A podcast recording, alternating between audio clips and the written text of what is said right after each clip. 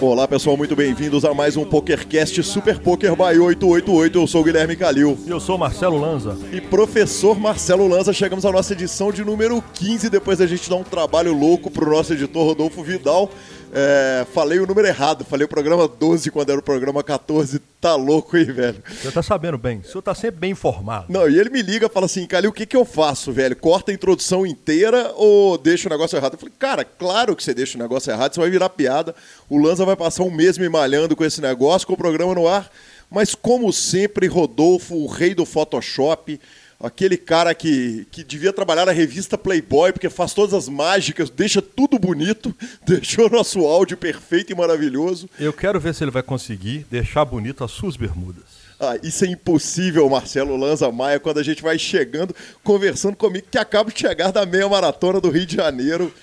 Professor Marcelo Lanza, nosso ouvinte Anderson, quando eu contei que, que eu tinha corrido a meia maratona, tinha ido bem, inclusive, fiz o meu melhor tempo que não é um grande tempo comparado com esses atletas, com aquele físico, né? É um, é um, é um, é um, um elefante correndo, mas, porra, é o melhor tempo da minha vida.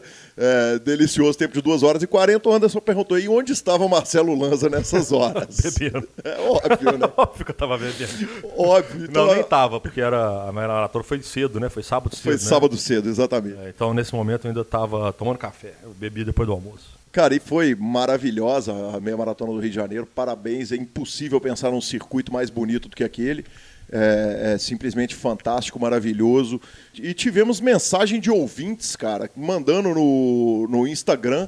Falou, pô, comecei a te seguir por causa do PokerCast, mas sou corredor também, tô feliz de te ver correndo aí. É isso aí, a gente tem, tem ouvinte de tudo quanto é jeito, né, professor Marcelo?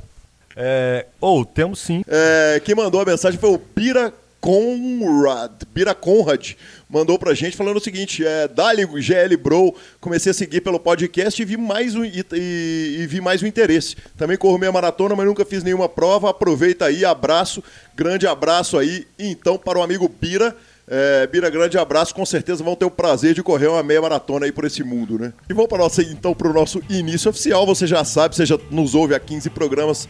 O jeito ideal de você ouvir um podcast é pelo podcast do iPhone, o programa Podcasts. E se você tem um Android, você pode baixar o Podcast Addict ou o WeCast. Pode também nos ouvir no YouTube, talvez aliás, certamente a pior das hipóteses, mas você fica à vontade, nos indique, nos ouça, nos dê cinco estrelas, indique para os seus amigos quando você estiver matando eles na mesa e redes sociais do 888 Professor Marcelo Lanza. O Twitter é 888poker_br e o Facebook é 888pokerbr. Também lembrando que o nosso e-mail é pokercast.gruposuperpoker.com.br e as nossas mídias sociais do Superpoker, só colocar o arroba superpoker com hashtag superpokercast, tanto no Twitter quanto no Facebook, mas nós temos o WhatsApp também, né, vovô? Mas só faltava não ter, né, professor Marcelo Lanza? A gente, mais uma vez, lembra o seguinte, o grupo tá muito legal, todo mundo respeitando, a turma não vai falar de política, não vai falar de problema de gasolina, não vai falar de futebol, é, não vai falar de nada que não é poker, tá todo mundo com o maior respeito, se tratando ali, ouvindo as promoções especiais, ouvindo falar dos nossos free rolls, das nossas promoções, é o 031 9 7518 9609. Repetindo então, 31 97518 9609. Tá aí embaixo na descrição do programa, independente de onde você estiver ouvindo, tá aí o telefone do nosso programa. Pede para entrar no grupo de WhatsApp, junte-se aos bons e será um deles professor Marcelo Lanza Maia, aproveitando aqui o, o, o, seu momento enquanto você está aqui gravando. Dona Gabriela está ali jogando reta final de torneio, mais uma vez, esposa jogando melhor que o marido, né?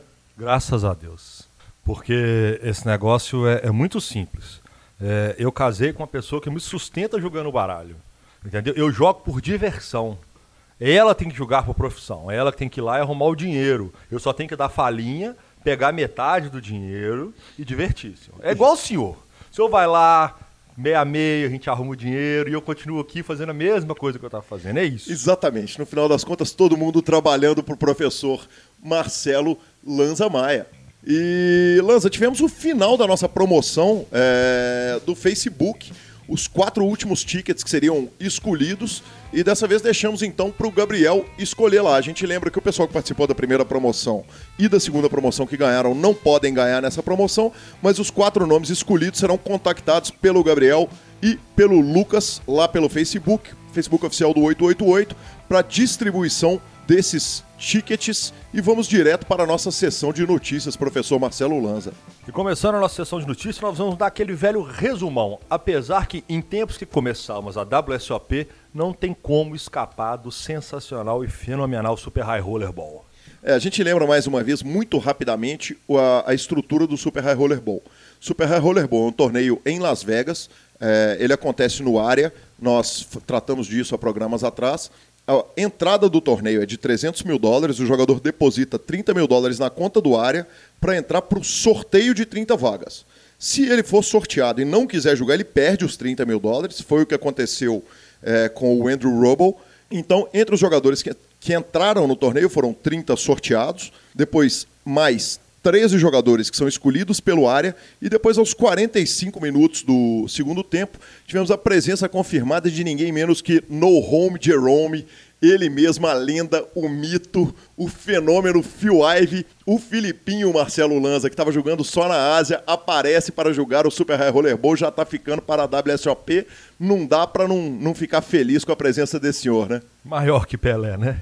O homem jogando é bonito demais. Tá louco. Com aquele velho blusão a mesma coisa, bicho. Ele, ele, é o mesmo avatar até hoje. Ele, ele, acho que ele não envelhece. Exatamente. Ele é a prova de idade.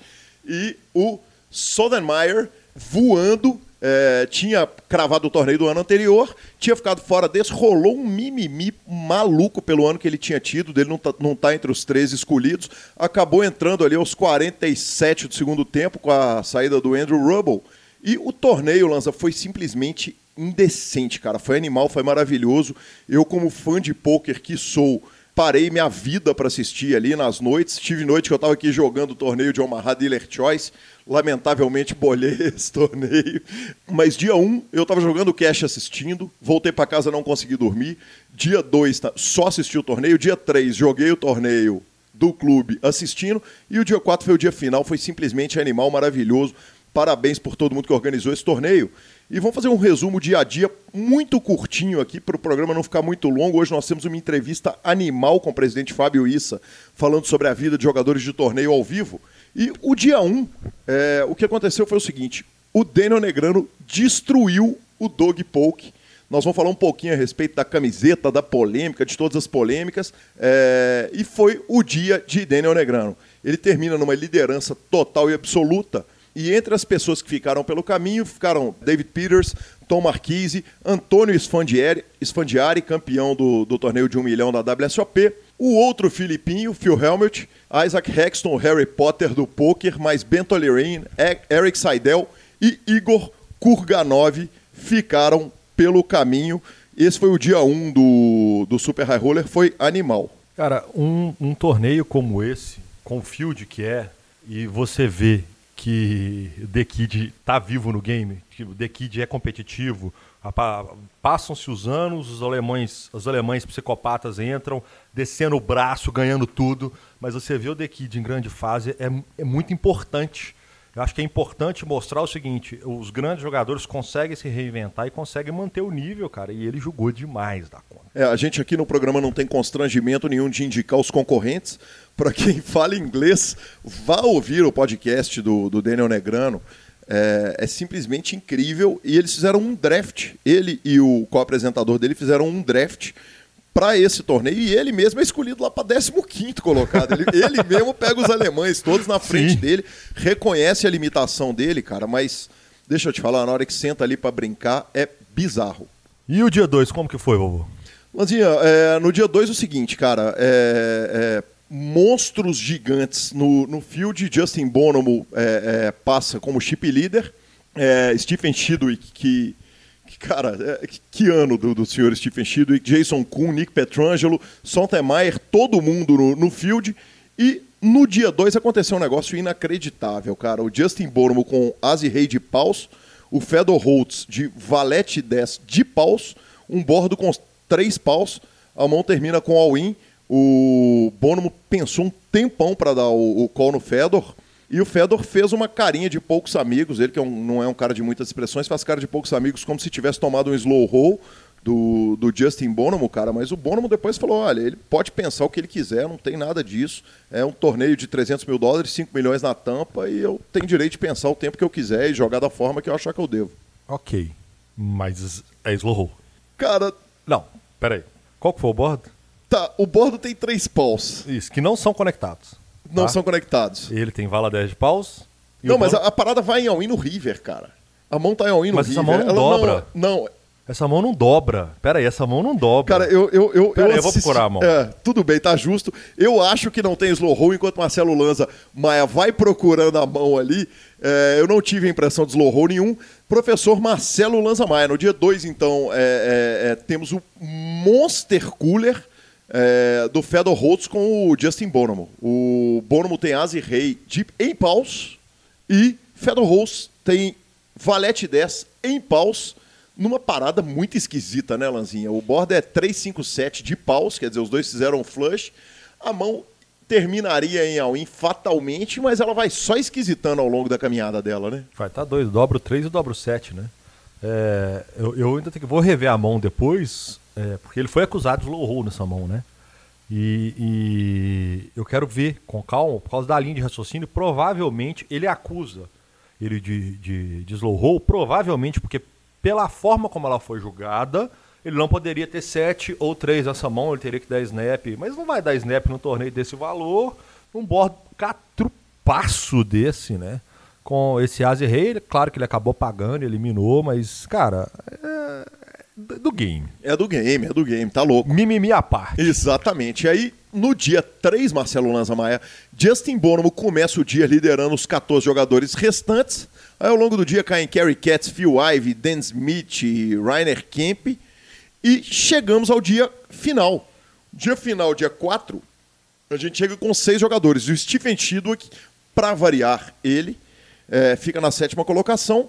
Então ele fica dentro da zona de premiação, arruma 600 mil doletas, dobra o Bahia, não pode ser ruim, né, professor? Ele, tá, ele mas é um ano ruim para ele. É um eu, eu, acho que vai apertar um pouquinho isso para ele. Exatamente, tá louco. tá louco. O, o, segundo jogador do ano e o... No, na, hora que começa o dia final, Nick Petrangelo já cai na primeira mão do dia, 10-10 contra Dama-Dama, e aí a gente perde ao longo do dia, na quinta colocação, o Christoph Vogelsang, que é o campeão do ano anterior deste torneio. O Sotemeyer foi campeão do, da, da, da, da, da jaqueta roxa. Aí o Mikita cai na quarta colocação. Na terceira colocação, com cooler bizarro, o Jason Kuhn faz dois pares contra o top dois pares do Justin Bonomo. É, all in call, e aí o Justin Bonomo faz ficha pra caramba. E quem que tá ali na segunda colocação? Marcelo Lanzamaia. The Kid, senhor. Ele. Exatamente. Ninguém menos que Daniel Negrano tinha tomado uma, uma falhinha desagradável, do qual falaremos ali na frente, tinha se questionado com relação à habilidade dele jogar no próprio podcast dele e chega em segundo colocado. Que, que monstro, né? É, é isso, né? Tem muito o que falar dele, não. A história dele fala quase 40 milhões de dólares em premiações de torneios na história. Ele é um animal. Sim. Ele é um monstro, é das maiores leituras do poker, das maiores habilidades dele é a leitura corporal que ele tem, a leitura de game que ele tem. E tá aí, mostrando que é competitivo e que consegue chegar sim.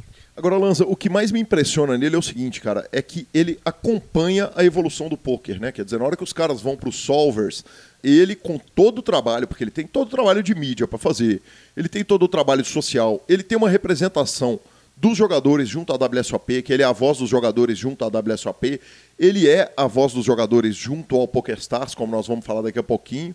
É, ele tem tudo que ele tem que fazer de mídia, tudo que ele tem que aparecer, tudo que ele tem que gravar. Ainda tem a vida dele social, que é super agitada. É, é um dos responsáveis lá, é totalmente envolvido com o, o hockey no gelo. O Las Vegas Golden Knights está nas finais do hockey e Las Vegas está num hype alucinante. O negócio está louco, está 3 a 1 no momento da gravação desse, desse PokerCast. 3 a 1 para o Capitals contra o Las Vegas Golden Knights. E com tudo que o, que o Daniel Negrano tem que o Daniel Negrano tem que fazer na vida dele, ele ainda continua acompanhando, seguindo, acompanhando o trem da história e, e, e tanto ele quanto o Eric Seidel são os caras que, que hoje é, é, são, são ali dois ou três no máximo daquela velha guarda mesmo do poker, dos caras que vieram lá do, dos tempos do Mayfair Club e, e do poker mais antigo, são esses dois e, e, e, se muito mais um ou dois ali que batem de pau com os caras. E, Lanza, eu vou te jogar numa fogueira numa pergunta que eu não te preparei antes, cara, para ela, mas gostaria muito de ouvir sua opinião a respeito. Me conte um negócio, professor Marcelo Lanza. Phil Helmut nesse field desses caras. Eu enxergo a coisa da seguinte forma. Primeiro lugar, ele não acompanha os caras. Ele é o melhor jogador de torneios de poker online do mundo para jogar contra field aberto. Ele não tem futebol para jogar com esses caras e continua matando a turma do field aberto. Se botar ele para fazer o que o nosso Fábio Issa, nosso entrevistado, faz em Minas Gerais, ele faz isso em níveis mundiais e é o maior vencedor de bracelete, é o maior jogador desse tipo de torneio no mundo. Mas, primeiro lugar, da minha opinião, é joga porque não pode ficar fora, não pode admitir a derrota, mas segundo lugar, é, não aguenta mais bater esse field. Queria ouvir opiniões de Marcelo Lanza Maia. Eu acho que é, é até difícil para. Bom, a gente não conhece ele como pessoa, né? A gente conhece ele como o personagem que ele cria, o personagem que ele tem, a forma como ele lidar com isso. É, o cara que é o estressado, o cara que vira e mexe arrogante, o cara que dá piti.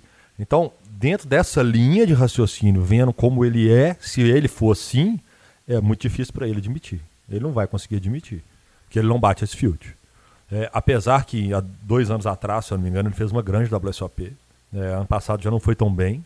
É, mas o, esse field específico de Super High Roller, que são torneios muito, muito, muito, muito deeps, com um field muito pesado com essa meninada nova, realmente ele está sendo jantado. E aí como é que ele faz? Para de dar o buy Porque, porque parar de dar o buy no caso do Phil Helmut é admitir a derrota, é admitir que não, ele não aguenta. Ele não vai parar de dar o buy Ele não vai parar. Até porque ele é tão ganhador que esse buy não vai pesar para ele. Entendeu? É tranquilo dele dar esse buy e ele vai tirar essa grana de outros lugares. E na hora que ele conseguir bater um, nem que como a gente gosta de brincar na ronada do macaco doido, porque ele, também ele não é bobo. Bobo Sim. ele não é. Sim. Só que ele não bate o fio de hoje, esse fio de específico.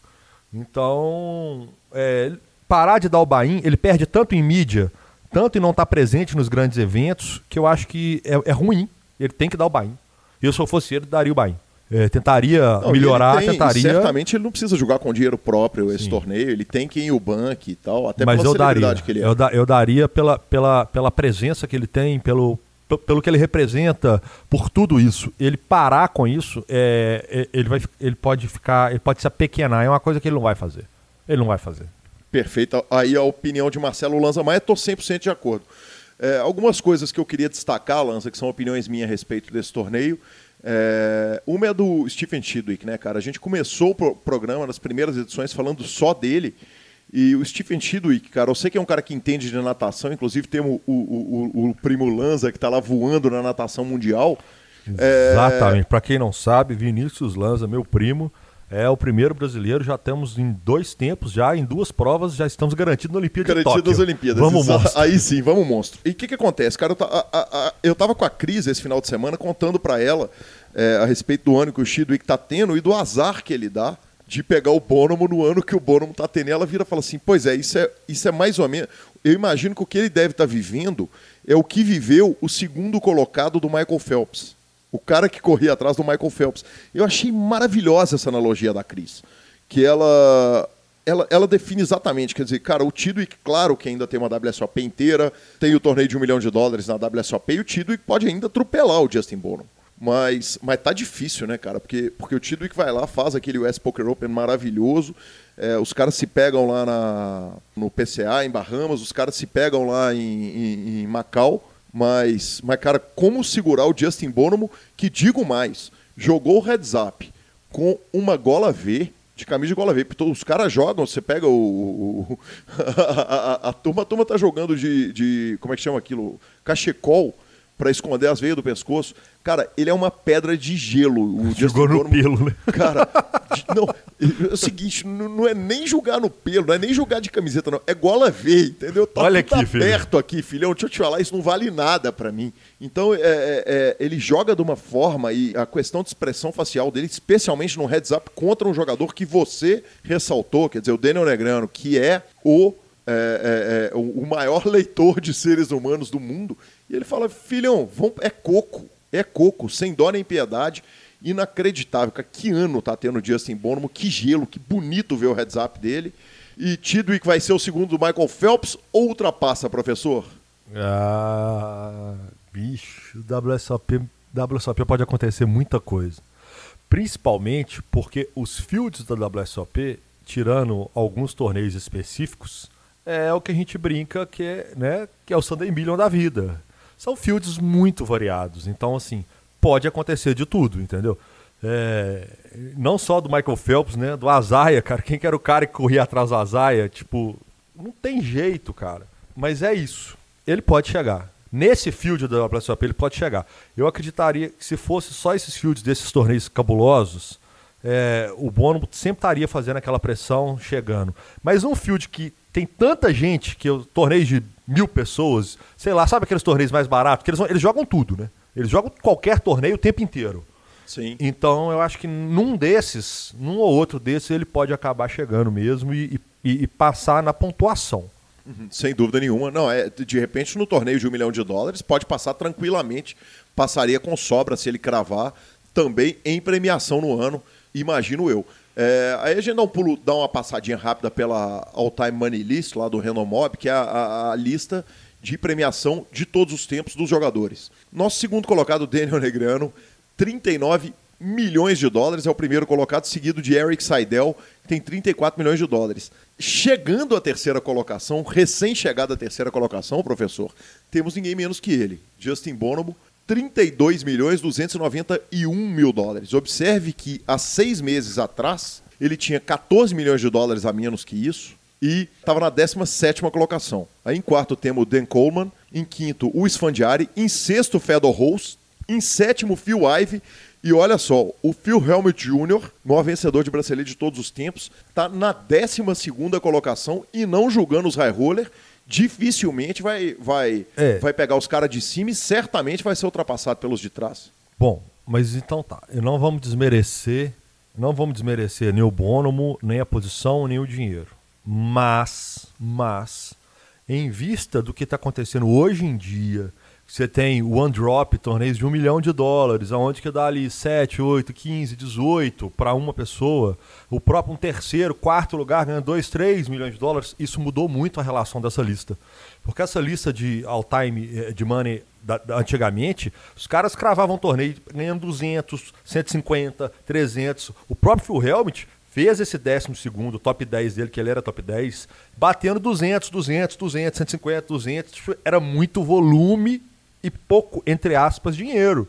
Hoje em dia esses caras jogam, pô, você pega um one drop, o one drop ele, ele polui essa lista, vamos falar assim, entendeu? Que perfeição no comentário. Não, não tem como, como concordar mais com o senhor. Amo o monstro. Mas é isso mesmo, cara, é isso mesmo. Você pega o seguinte, o Phil Helmut hoje tem 22 milhões de dólares. Agora, o Dan Smith, que está atrás dele, o Brian Rest, Jason Kuhn, quer dizer, tem, é, é, o Phil Helmut tem 22, o Dan Smith tem 20, o Jason Kuhn tem 19. Quer dizer, é uma batida nesse torneio. Vai passar. É um heads up. Vai passar. Vai passar. Não é nem um heads up. Ele pode passar oito posições. Você pega, se você está jogando um drop dando buy de um milhão, você vai cravar 15, ele, ele 14, 12, ele, os, os super high rollers, nesse quesito específico da lista de all-time money, ele poluiu, ele mudou a, a, a classificação do negócio, entendeu? Uhum. Então, não estou desmerecendo de forma nenhuma. É, só estou falando que fica complicado você apurar algumas coisas com isso. Aí sim, professor Marcelo Lanzi, vamos correndo para a nossa segunda notícia. Saulo Sabione é o primeiro bicampeão do main event do BSOP da história, provavelmente o nosso próximo entrevistado. Acabou a zica. Tantos jogadores. Ele, ele mesmo fez FT em Brasília. Ele ficou em quinto na FT de Brasília. Nós tivemos grandes jogadores. O Vascão ficou em vice-campeão algum BSOPs atrás. O Caiafa fez FT. Cara, Caiafa, os... Caiafa é campeão em pita, campeão em vice. E campeão em vice. E, e outras FTs, assim, e, e tinha uma. Algo não deixava que tivesse algum bicampeão. E o Saulo foi lá, filho, e cravou o golpe. Merecidíssimo BSOP Natal. Exatamente, não vamos falar muito dele não, nós vamos abrir o microfone para ele vir aqui falar, se tudo der certo amanhã eu tô gravando com ele. E professor Marcelo Lanza Maia, depois de um vice-campeonato, Marcos Sketch é campeão do Turbo Nocaute BSOP de Natal. Ele me liga, ele me liga. O senhor Marcos Sketch tem a pachorra Que peito dele, né? peito de me ligar e falar: Ó, você viu que vocês citaram o meu nome? Eu ganhei. Foi só vocês citarem, eu ganhei. Eu falei: Ô malandro, deixa eu te falar, já tem uma semana que você tá na guia. Quando você foi vice, eu tava com o Lanza. Tava gravando com o Lanza falando, puta, cara, olha que notícia legal que ia ser essa cravada do sketch. E aí ele vai lá no dia seguinte, ou dois dias depois, ele vai lá e, e- e puxa o torneio Bounty. Sensacional, arrumou 17 Bounties no torneio. Parabéns, então, ao amigo Marcos Sketch. Vai, é, é- é um dos próximos entrevistados do programa. Eu não fiz essa entrevista ainda por um motivo, cara. Eu acho que o Sketch é uma entrevista tão boa, tão fantástica, tão legal e tão longa que me dá dó de entrevistá-lo por Skype. Entendi. Acho Cara, justo. porque, bicho, eu tenho conversas de, de horas com ele. O sketch você pode fazer com ele duas entrevistas sobre poker, você pode fazer com ele três entrevistas temáticas sobre outros assuntos. Músicas, você pode fazer livros. música, você pode fazer é, é, time de poker, você pode fazer livro, você pode. Eu vejo. Política, Porque- criptomoedas. Aí sim. Sketch é um monstro. Um filho. monstro, cara. Um monstro Bem puxado, filho. Bem puxado, filho. muito bem puxado. Meus parabéns. Mas nós que demos sorte pra ele. né? Ué, Foi sorte, né? claro. Claro. É, é, Eu tenho mais gente aqui no final dos abraços. É, não, eu também tenho, Tem claro. mais três turminhas aqui que já mandaram. Falou, ó, cravamos com citação. Exatamente quando vamos à nossa terceira notícia. Então, é... Treta. The treta has been planted. É isso, senhor? Falei bem? Exatamente, favor. Eu- Pra quem não sabe, eu sou a pessoa que entendo bem inglês quando eu ouço. Eu escrevo muito mal, leio muito bem, mas eu falo bem horrorosamente. Que isso, mas se virou lá no 888 Live em São Paulo e, e voou baixo no inglês. Eu olhava pra lá ele tava lá fazendo sinais, é, língua dos sinais, falando, desenhando. Sinal de fumaça. sinal de fumaça. Mas se virou, não faltou água pra nós, hora nenhuma, nem água, nem café, nem nada. Mas The Treta has been planted, exatamente. É, o que acontece é o seguinte, Doug Polk e o Daniel Negreano, o Daniel, cara, Negreano, Negrano, eu vou falar Negrano, que é como eu sempre falei. Negrino. Quando ó, o Luiz César fala negreanu. Então, então, cara, do, do jeito que for. É, o que aconteceu foi o seguinte: o John Duty, é, Du- Duthier, postou o seguinte no Instagram: alguém além de mim, alguém mais está chateado, tá, tá cansado do Dog Poke constantemente ficar incomodando o Daniel Negrano, ficar é, é, irritando o Daniel Negrano, cutucando ele, começou engraçado e tá ficando azedo agora. É, Você tá precisando de mais material, Doug. Você pode ser um cara engraçado. Esse foi o tweet do John Duty. E aí, o Doug Polk respondeu no Twitter dele o seguinte: é capaz, então you aren't gonna like what, what I have planned for June the 1st. Você não vai gostar do que eu planejei para o primeiro de junho. E o Joe Ingram embaixo respondeu o seguinte: eu estava pensando na mesma coisa. Quando ele falou que o John Dury não ia gostar do que ele programou para o dia primeiro, a gente sabia da camiseta, mas não sabia do outdoor. E vamos à história completa. Aconteceu o seguinte: no dia 1 do Super High Roller Bowl, o Doug Polk sentou ao lado do Daniel Negrano e nessa sentada dos dois, um ao lado do outro, o Daniel Negrano sentou normal com seu patch do site que o patrocina e o Doug Polk sentou com uma camisa escrito mais reiki é melhor, more reiki is better. É, isso foi malhando uma frase é, é, que o Daniel Negrano falou em defesa do PokerStars, ou alegadamente falou em defesa do PokerStars é, é, num vídeo sobre o qual nós vamos falar daqui a pouquinho. Então ele usou essa camisa nesse dia, foi um negócio meio incômodo. Aí aconteceu o seguinte: o Daniel Negrano sentou, sentou fora de posição contra o Doug Polk, jantou o Doug Polk com brócolis, mas jantou o parceiro. Mexeu com quem tava quieto. É, né? exatamente. Matou o parceiro. E aí, no dia 1 de junho, dia 1 de junho chegou, e na frente do cassino do, do Rio, onde acontece a WSOP, tem um outdoor escrito o seguinte: maisreikiemelhor.com, morereikisbetter.com, é, que é um site que o Doug Polk colocou no ar, inclusive com o Daniel Negrano falando nesse vídeo, defendendo e tal. E aí a gente entra na nossa tradicional discussão, Marcelo Lanza Maia, que é o seguinte: o Daniel Negrano defende nesse vídeo, nessa conversa dele, que quando você aumenta o reiki, você diminui o número de profissionais no site, então você melhora o ecossistema do poker e esse é o problema, essa é a questão toda que está gerando esse mal-estar aí. Bom, como jogador, você quer menor reiki, melhor serviço. Como gestor, você quer mais lucro, é automaticamente atrelado ao reiki, só que você precisa de maior quantidade de field. A questão é que eu não concordo com ele quando ele fala que mais reiki você tira os profissionais. Eu acredito que no primeiro momento, com mais reiki, você vai gerar um mimimi da comunidade, essa turma vai dar uma saída, não necessariamente nesse É, mesmo. sair eles não saem, né? Dá aquela verdade, segurada. é, é. Nesse primeiro momento, não vai ter impacto nenhum no, no- no jogador amador. Ele não, não vai aumentar, você não vai agregar, você não vai aumentar o número de amadores. Mas se isso de fato acontecesse e aumentasse o número de amadores e a qualidade técnica caísse, o profissional voltaria para jantar essa turma. Então você não perderia ele. Eu racionalizando agora, quando a gente conversou mais cedo, eu, eu tinha uma linha, eu só vou adicionar, é que eu não consigo ver nenhum benefício e nenhuma forma de aumentar o field de amador aumentando o reiki. Você querendo falar o seguinte: eu aumento o reiki ou espanto o profissional? Tá, você espanta o profissional só porque você aumentou o reiki. Porque você não vai aumentar a quantidade de amadores, você ainda vai perder um ou outro amador, eventual. Então eu acho que é complicado. Aí, aí Lanza, é, é, é, eu- você me permita colocar um contraponto, que eu acho que é importante nisso aí. Não só respeito, a- essa fala ela vale não só para o aumento do reiki, como para os torneios, até que, que, que, que nós temos com o 888, que são aqueles torneios super turbos de três jogadores, com a premiação, em que a premiação é sorteada entre os jogadores, e outros formatos que são divertidos para o jogador amador. O que, que acontece, cara? Chegou num momento no Poker Online há um tempo atrás, cara, que você pega o jogador que é totalmente recreativo, não é, não é o que estuda, que a gente estuda, discute mão e tal, não sei o que, eu tô falando do jogador totalmente recreativo. Meu irmão, Eduardo, é, meus primos, que, que não, não querem estudar poker, querem entrar, sentar, depositar e brincar. O que, que aconteceu, cara? Esses caras tinham virado, principalmente os principais sites online, eles tinham virado, cara, carne sangrenta jogada pra piranha. Quer dizer, os caras sentavam no site, cara. Começou lá atrás, os caras sentavam com 100 dólares no site, brincava três meses. Perdia o dinheiro, mas tinha a diversão deles. E era uma diversão relativamente Era barata. diversão, né? exatamente. Porque é igual o cara que separa o dinheiro no bolso para ir pro cassino para perder aquele dinheiro. Ele Isso. vai gastar aquilo com a diversão, é o custo da diversão. Fizemos todos, inclusive. Quem Exatamente. nunca, né? Exatamente. Quem não todo ano, né?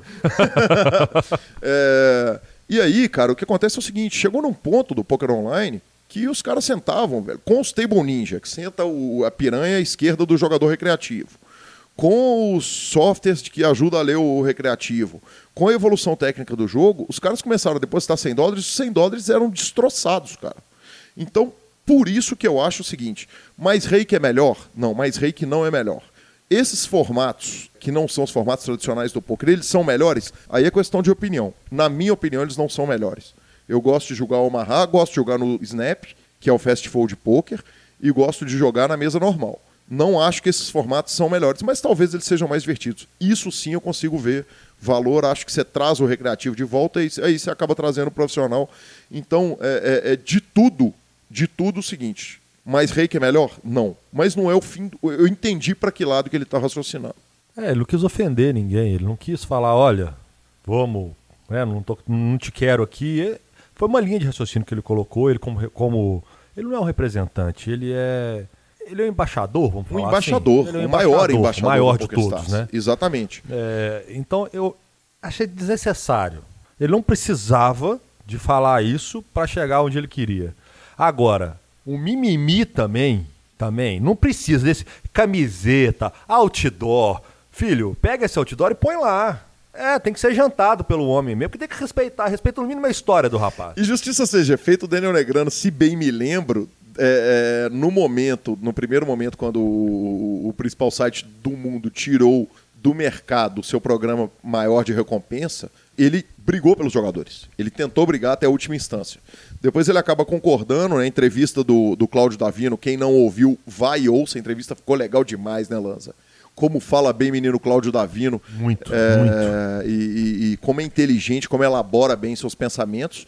Então, ele, ele defendeu, ele brigou, ele tentou brigar em muitas instâncias, mas no final das contas ele está numa mega empresa multinacional, não dá sempre para para comprar as brigas e, e- e ele acaba tendo que defender a empresa, é parte do trabalho dele, né, cara? Mano, o, o- ele, tem, ele tem duas opções no final das contas. Ou ele aceita a determinação ele pede demissão. Ele tem que pedir, pedir demissão, não. Porque ele tá ali, é, é, entre, entre outras coisas, ele tem essa voz ativa lá dentro para tentar melhorar, para tentar fazer, para tentar brigar, mas tem algumas coisas que a determinação de chegar vai ser assim. Ele, então tá, vamos brigar por outras causas. Porque tem sempre uma causa para se brigar, senhor. Sempre tem.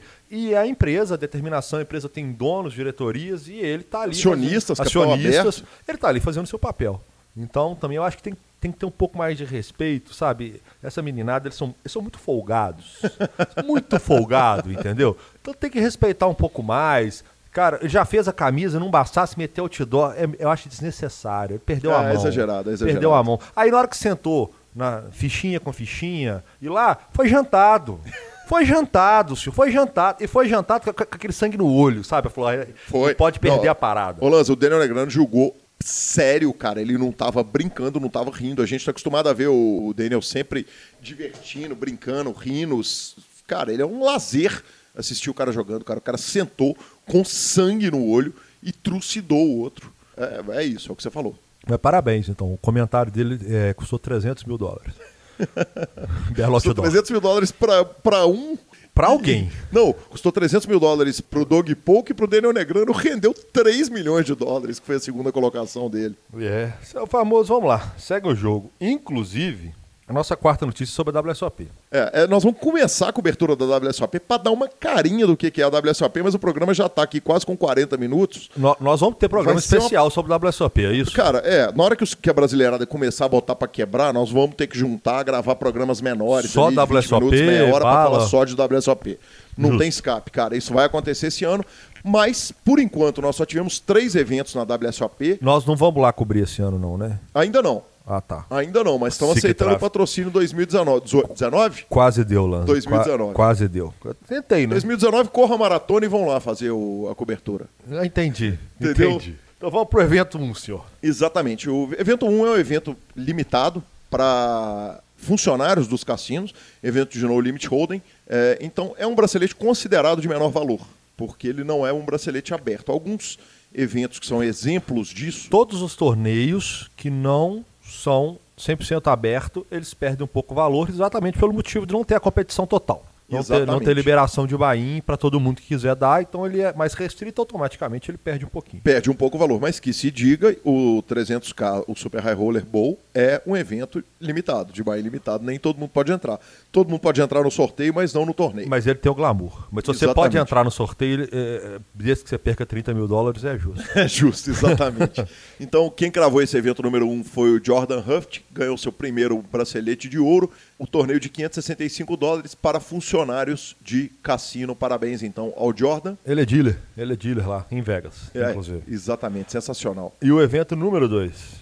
Evento número 2, o Hélio Fox, norte-americano, é, puxa o primeiro, a primeira vez que a WSOP faz um torneio de 10 mil dólares, Super Turbo Bounty e arruma 393 mil dólares, professor Marcelo Lanza. Só lembrando que esse torneio nós tivemos a participação na mesa final de Joey Cada. Exatamente.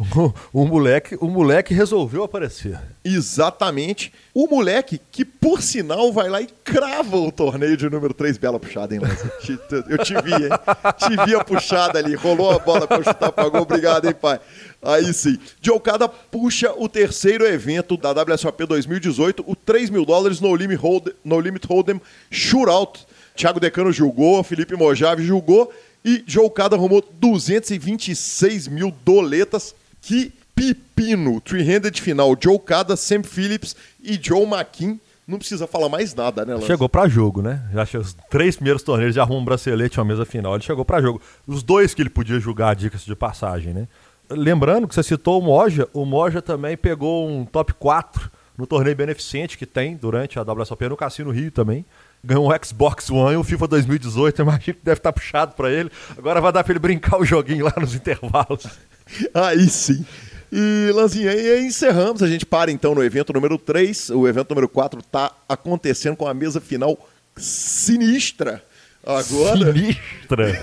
E vamos para a nossa entrevista, uma entrevista que é simplesmente fantástica, uma, um, uma pessoa que é especial, o presidente Fábio Issa, presidente da Federação Mineira, que há anos sustenta a sua família jogando torneios ao vivo. Uma história tão rara que resolvi contar aqui no PokerCast e já voltamos.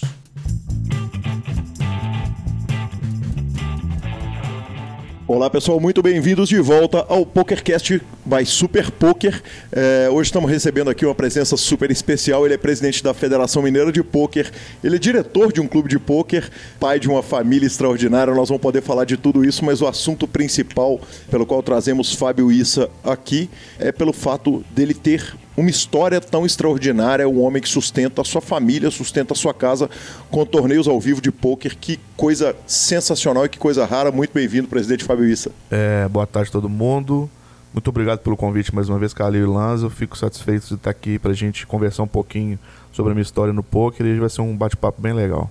Presidente, é, antes de tudo, a gente é preciso falar que ninguém menos que Marcelo Lanza Maia participando provavelmente pela primeira vez numa entrevista, segunda vez numa entrevista, presidente? Segunda vez, segunda vez. A primeira foi com o. Com quem foi? Foi agora, recente. Nós fizemos uma entrevista com o Leonardo Cansado, exatamente, Leonardo Cansado. Aí sim, é, isso, a gente começa com a nossa pergunta tradicional do PokerCast, que é quem é Fábio Issa fora do, do poker. Antes de, de entrar no poker, conta um pouquinho da, da sua história de vida para situar o nosso, o nosso ouvinte. Eu é, comecei a jogar poker em 2008, né? Mas antes disso eu era é, executivo, eu era da área comercial. Eu trabalhava na época no estado de Minas, né? Eu trabalhei quatro anos como executivo de contas do Jornal Estado de Minas. Eu, eu vendi anúncio. E, inclusive, comecei a jogar pôquer com a turma do trabalho, né? É, o pessoal fazia um home game lá de brincadeira. E aí me convidaram para participar. Eu já sempre joguei baralho, a minha família é, é como a família também do Rafael Caiafa, né? A gente, eu fui criado jogando baralho, então é, eu gostava bastante. Já tinha aprendido a jogar, porque meu pai sempre jogou poker fechado, poker de cinco cartas, meu pai e minha mãe. E eu já tinha jogado, e aí eles me convidaram para essa mesinha do pessoal do, do Estado de Minas. Eu fui pela primeira vez jogar, e da primeira vez eu joguei de 5 reais com 8, 9 pessoas. Aí eu fui na primeira vez, arrumei um dinheiro, arrumei uns 30 reais, falei, opa, esse negócio é legal. É interessante. aí foi na outra. Era toda terça-feira. Fui na outra semana, ganhei mais um troquinho. Na terceira semana, com 5 reais, eu fiz 120 reais. Falei, opa, rapaz, esse negócio é interessante. Eu acho que eu, que eu tenho, tenho jeito pro negócio. E aí comecei a aprofundar e estamos aí até hoje. Presidente Fábio Issa, é, vamos dar uma repassadinha no, nos títulos seus que não, não, não, são brincadeira, né, cara? Pera aí que eu vou interromper. Falando em títulos, já que você falou do começo, eu lembro de um torneio que você foi jogar, um social clube.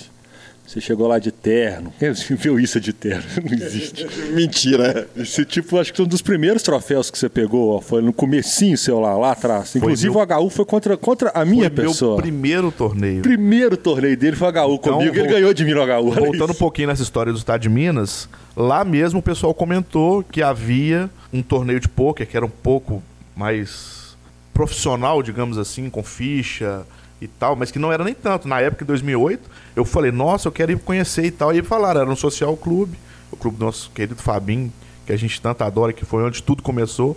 Eu falo que é a minha escola, onde eu aprendi mesmo o que era o poker. E aí fiquei sabendo desse torneio e falei, vou lá. Era toda segunda-feira, o nosso era terça. Falei, eu vou trocar, né? Porque começando, eu, eu recém-casado, quer dizer, eu tinha três anos de casado, mas tinha acabado de ter o meu primeiro filho estava com poucos meses, foi em 2008. Meu, meu filho é de maio de 2008, né, que é o Henrique. E isso aí deve ter sido uns 3, 4 meses depois do meu menino ter nascido. Aí eu troquei, falei, dessa vez, já que eu já arrumei um dinheirinho, eu vou, não vou na terça, vou ir na segunda-feira e vou jogar o torneio. E fui com 50 reais no bolso. Chegando lá, me falaram que tinha um tal de ribai, que eu não sabia o que que era. Eu fui com 50 reais no bolso, que eu tinha. e não aceitava, não aceitava cartão em clube nada, nenhum, fui nunca. Com 50 reais no bolso e falei, vai, vai ter que ser com 50, porque. E era, eu lembro que era 50 e o ribai era 30. Mas eu levei o dinheiro contado, porque eu falei, eu não quero gastar mais do que. Eu conheço o jogo, eu jogo baralho há muito tempo. Eu falei, eu vou levar para mim conhecer. E fui com 50 reais. E foi um torneio legal demais e tal. E no final das contas, fiz o heads up com meu amigo Marcelo Lanza Maia, no primeiro minha, torneio da vida. Minha conta nunca regulou com ele, né? Ele me janta sempre, desde o primeiro torneio que ele jogou, ele me janta. E aí, rapaz, saí de lá com mais do que o meu salário do mês. Então, assim, no primeiro torneio foi, foi uma coisa assim surreal, né? E aí, a partir dessa segunda, eu frequentei o social durante todas as segundas eu vou, vou, sem exagero, durante uns cinco anos, pelo menos, consecutivamente, jogando todos os dias lá, e foi onde eu aprendi tudo. É, uma coisa que, você, que, que, que, que vem numa boa hora da sua fala é que você falou que você estava com três anos de casado com o menino nascendo. Queria que você contasse um pouco é, é, a respeito da, da, da, sua esposa. Você já me contou isso em outros vídeos, inclusive num vídeo lindo que você chorou, né, cara? E, e é uma história muito legal que não dá para para não contar aqui. exatamente. A gente fez entrevista quando eu fui campeão mineiro, né, em 2014. E eu não posso deixar nunca de falar da minha esposa, porque o que ela fez e o que ela faz para mim ser jogador profissional de pôquer é, é algo que eu tenho que agradecer todos os dias. Porque desde a primeira vez, quando eu fui, eu já tive a facilidade, igual eu já vim de jogador, de jogador de baralho. Né? Então, ela já sabia disso. Né? Ela já sabia que, que eu gostava de jogar e tal. Mas mesmo assim é complicado. E ainda mais com um menino pequeno, estava com três meses, saí todas as segundas-feiras e tal que foi quando eu comecei a jogar, era todas as segundas, e depois eu conheci o Campeonato Mineiro, fui saber que tinha mais torneios. Então, assim, é, mas nunca, cara, nunca me, me, me, cobrou nada de questão de horário, pelo contrário, sempre me incentivou, sempre me apoiou e falou que se fosse isso, e, e eu, nós estamos falando de 2008, né? Eu comecei a jogar profissionalmente em 2013, então isso foi um longo tempo, foi um negócio que, que demorou, mas mesmo assim eu jogava direto. E ela sempre me apoiando, sempre me incentivando e acompanhando. É, eu acho que sem, sem ter esse apoio em casa, com certeza eu não seria o jogador de poker que eu sou hoje. E, presidente, que horas que você define que é, você vai ser profissional? Que horas que você bateu o martelo falou, cara, de pendura o terno aí pela última vez, agora esse aqui é só para missa de sétimo dia e casamento, que muitas vezes podem ser a mesma coisa, só para não perder a piada com os dois casados. Meu, e ele tá elogiando a esposa dela, dele, você dá dessa. só para não perder a piada, eu sendo solteiro, mas o, o, e, e, que você larga o terno e fala o seguinte, agora eu vou, agora, é, agora é o jogo mesmo, é um pouco. Então, foi um negócio que foi, foi longo, igual eu falei, eu comecei a jogar em 2008, eu me profissionalizei e comecei a viver só do poker em 2013. 2013. Então foi um processo longo e não foi nada assim, eu vou fazer, eu vou. Eu... Mas assim, como eu já estava ganhando bastante dinheiro, assim, que eu ganhava mais no poker do que trabalhando, é, eu já via que eu, que eu conseguiria viver do jogo. Mas é, eu sempre tive também a facilidade que eu trabalhei na área comercial e os horários são mais flexíveis. Né? Então eu consegui conciliar as duas coisas. Mas chegou um, um certo ponto que começou a me incomodar, me atrapalhar. Né? O, o trabalho estava atrapalhando no jogo. Que sonho. é, porque querendo quem sabe, quem conhece a vida do jogador sabe, né? Madrugada, virada, perdida. Aí você vai os torneios começaram a ter estruturas muito boas e isso tomava muito mais do nosso tempo, né? Então assim, eu fui sair do Estado de Minas, eu não comecei a jogar em 2008 e do Estado de Minas eu saí em 2011 e ainda tive mais dois empregos que amigos meus me procuravam, né? Que modéstia à parte, eu era, sempre fui bom de serviço. E assim, é, e o pessoal me procurando, ah não, você saiu de lá, vem trabalhar comigo e tal. Eu eu fui, eu já tinha trabalhado na Unimed anteriormente, que foi onde eu conheci minha esposa. E aí um, um amigo meu era gestor lá e me chamou para trabalhar com ele. Eu trabalhei mais seis meses e durante esse período foi quando eu fiz a, a minha primeira mesa final de BSOP, inclusive foi no BSOP Millions, que eu arrumei uma boa grana e nisso eu estava trabalhando lá na época. E isso me atrapalhou bastante, porque eu fui jogar num final de semana e tive que ficar até na quarta-feira, que eu peguei mesa final. Então, assim, eu fui demitido né, do Estado de Minas, e porque eu tive que faltar durante três, durante três dias, inclusive eu tinha uma reunião numa quarta-feira e eu estava jogando. Então isso tava, tava me, me, me atrapalhando no trabalho. E aí eu fui demitido do Estado de Minas por conta disso, voltei com uma bela, uma bela uma de uma paçoca. grana, mas... Eu tava lá, inclusive. tava lá torcendo pra você naquela mesa final. Exatamente. E na época eu ganhei 42 mil reais, mas na época era muito dinheiro, em 2011 isso era muito dinheiro. E eu fiquei jogando, fui demitido, e logo depois ainda me chamaram para um outro emprego, que era para trabalhar na área, na, na área comercial também, de comunicação, do grupo RBS, que é do Sul. E era home office e tal, e me ofereceram um belo salário, eu não tive como não pegar, mas conciliando com o jogo já. Entendi. Presidente, dá uma repassada nos títulos estaduais. Você disse que tem mesa final do, do, do BSOP Millions, que foi fantástico. Eu estava lá ainda cobrindo é, aquele torneio. e você tem troféus de todas as grandes séries do Brasil, tudo que aconteceu no Brasil. É, eu queria que você desse uma repassada nos títulos, porque agora, desde que o Campeonato Mineiro foi, é, é foi estruturado, é brincadeira o que você fez com o Field, né, cara? É, então, eu, eu acho que a, a, eu não tenho nem muito título assim, não, sabe, Calil? Mas a regularidade, né? Eu tenho muita regularidade nos rankings. É porque eu jogo todos os torneios, eu participo de, de tanto do, do, dos torneios Mixed Games como de Holden. Então, isso faz com que o meu desempenho em rankings ele seja, ele seja muito efetivo, assim. Né? Se a gente pegar todos os rankings que teve em BH, desde quando teve o primeiro lá, que foi o dos mineiros, é óbvio, né? Mas teve no Sierra, quando começou o BHPS, inclusive foi, foi quando eu, o último emprego, não foi nem emprego, foi quando eu abri um restaurante, para mim ter um restaurante de comida japonesa, que foi dentro de um shopping aqui em BH, já estava tendo essa série e eu tive que mudar para São Paulo para me fazer um treinamento e durante esse período de fazendo o treinamento para montar o restaurante, estava tendo a série, eu estava conciliando os dois e numa, num bate volta, tipo, eu vim, voltei peguei um top 3 no meio evento fui para a cabeça do ranking, mesmo não podendo jogar, e aí eu abri o restaurante, mas fiquei três meses. Por quê? Porque eu estava trabalhando demais da conta e não estava ganhando o dinheiro que eu imaginei que eu ganharia sendo que esse dinheiro continuava vindo do jogo. E foi nesse momento, depois que eu larguei o restaurante, né, que eu resolvi, falei, a partir de agora eu não trabalho mais com outra coisa que não seja poker. Presidente, que ano que é isso? Isso é 2013. Aí em 2000 e, nós estamos em 2018. 2017, qual foi a sua colocação no ranking do você foi campeão mineiro, correto? 2000, não, eu fui campeão mineiro em 2014. Foi logo depois, exatamente. E olha como, como, são as coisas. Logo depois que eu larguei o, o trabalho no, no, restaurante, que me dediquei exclusivamente ao poker, que isso foi em outubro de 2013, mais ou menos. Vieram os meus melhores resultados, assim.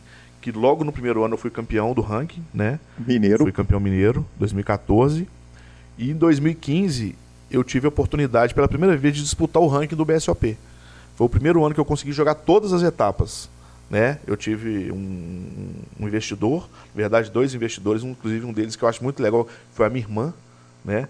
Minha irmã que, que, que me apoiou e, e, é bom demais você ter o apoio de dentro de casa, né?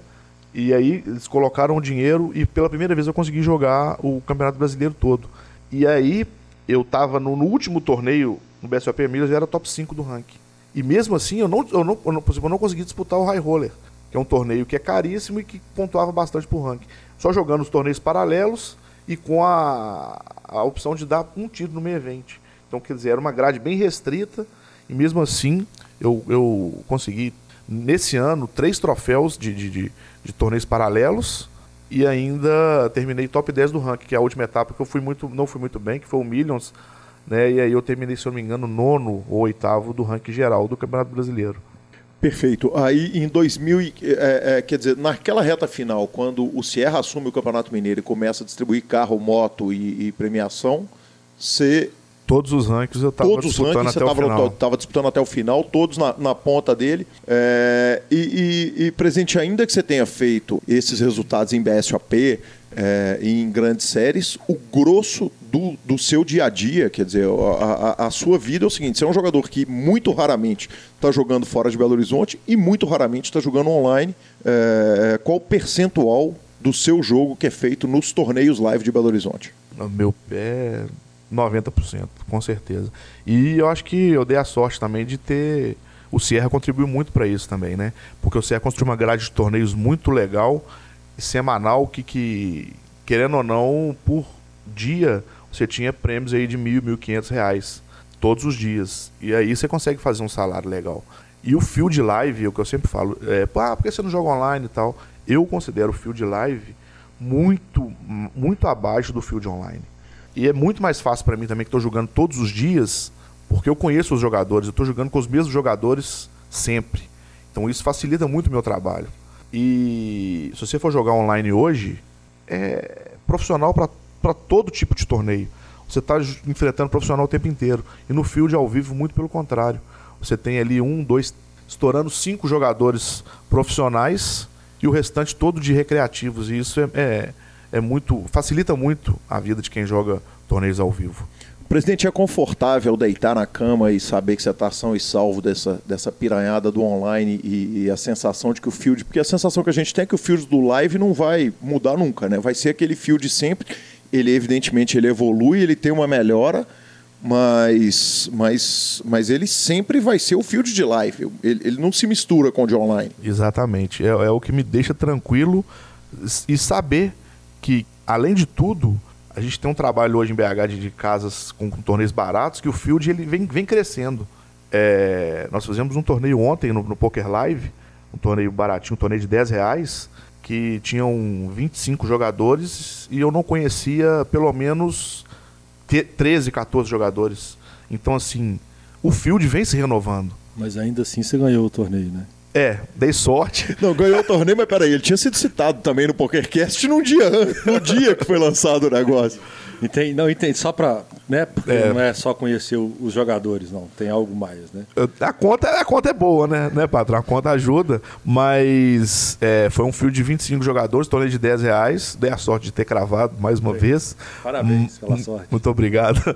Mas é, isso é legal, né? Você vê caras novos, você vê que o field tá crescendo pessoal fala, ah, o field está acabando. Muito pelo contrário. Quem, quem joga ao vivo em Belo Horizonte, você, chega numa roda de cash game, você conhece um ou dois jogadores. O field vem se renovando e vem crescendo. Isso é, pra gente é ótimo. Me conta uma coisa aqui. Você falou que o, o que você considera que foi o principal, que é o seu grande, seu grande mérito é regularidade. Então, tanto em rankings quanto em torneios.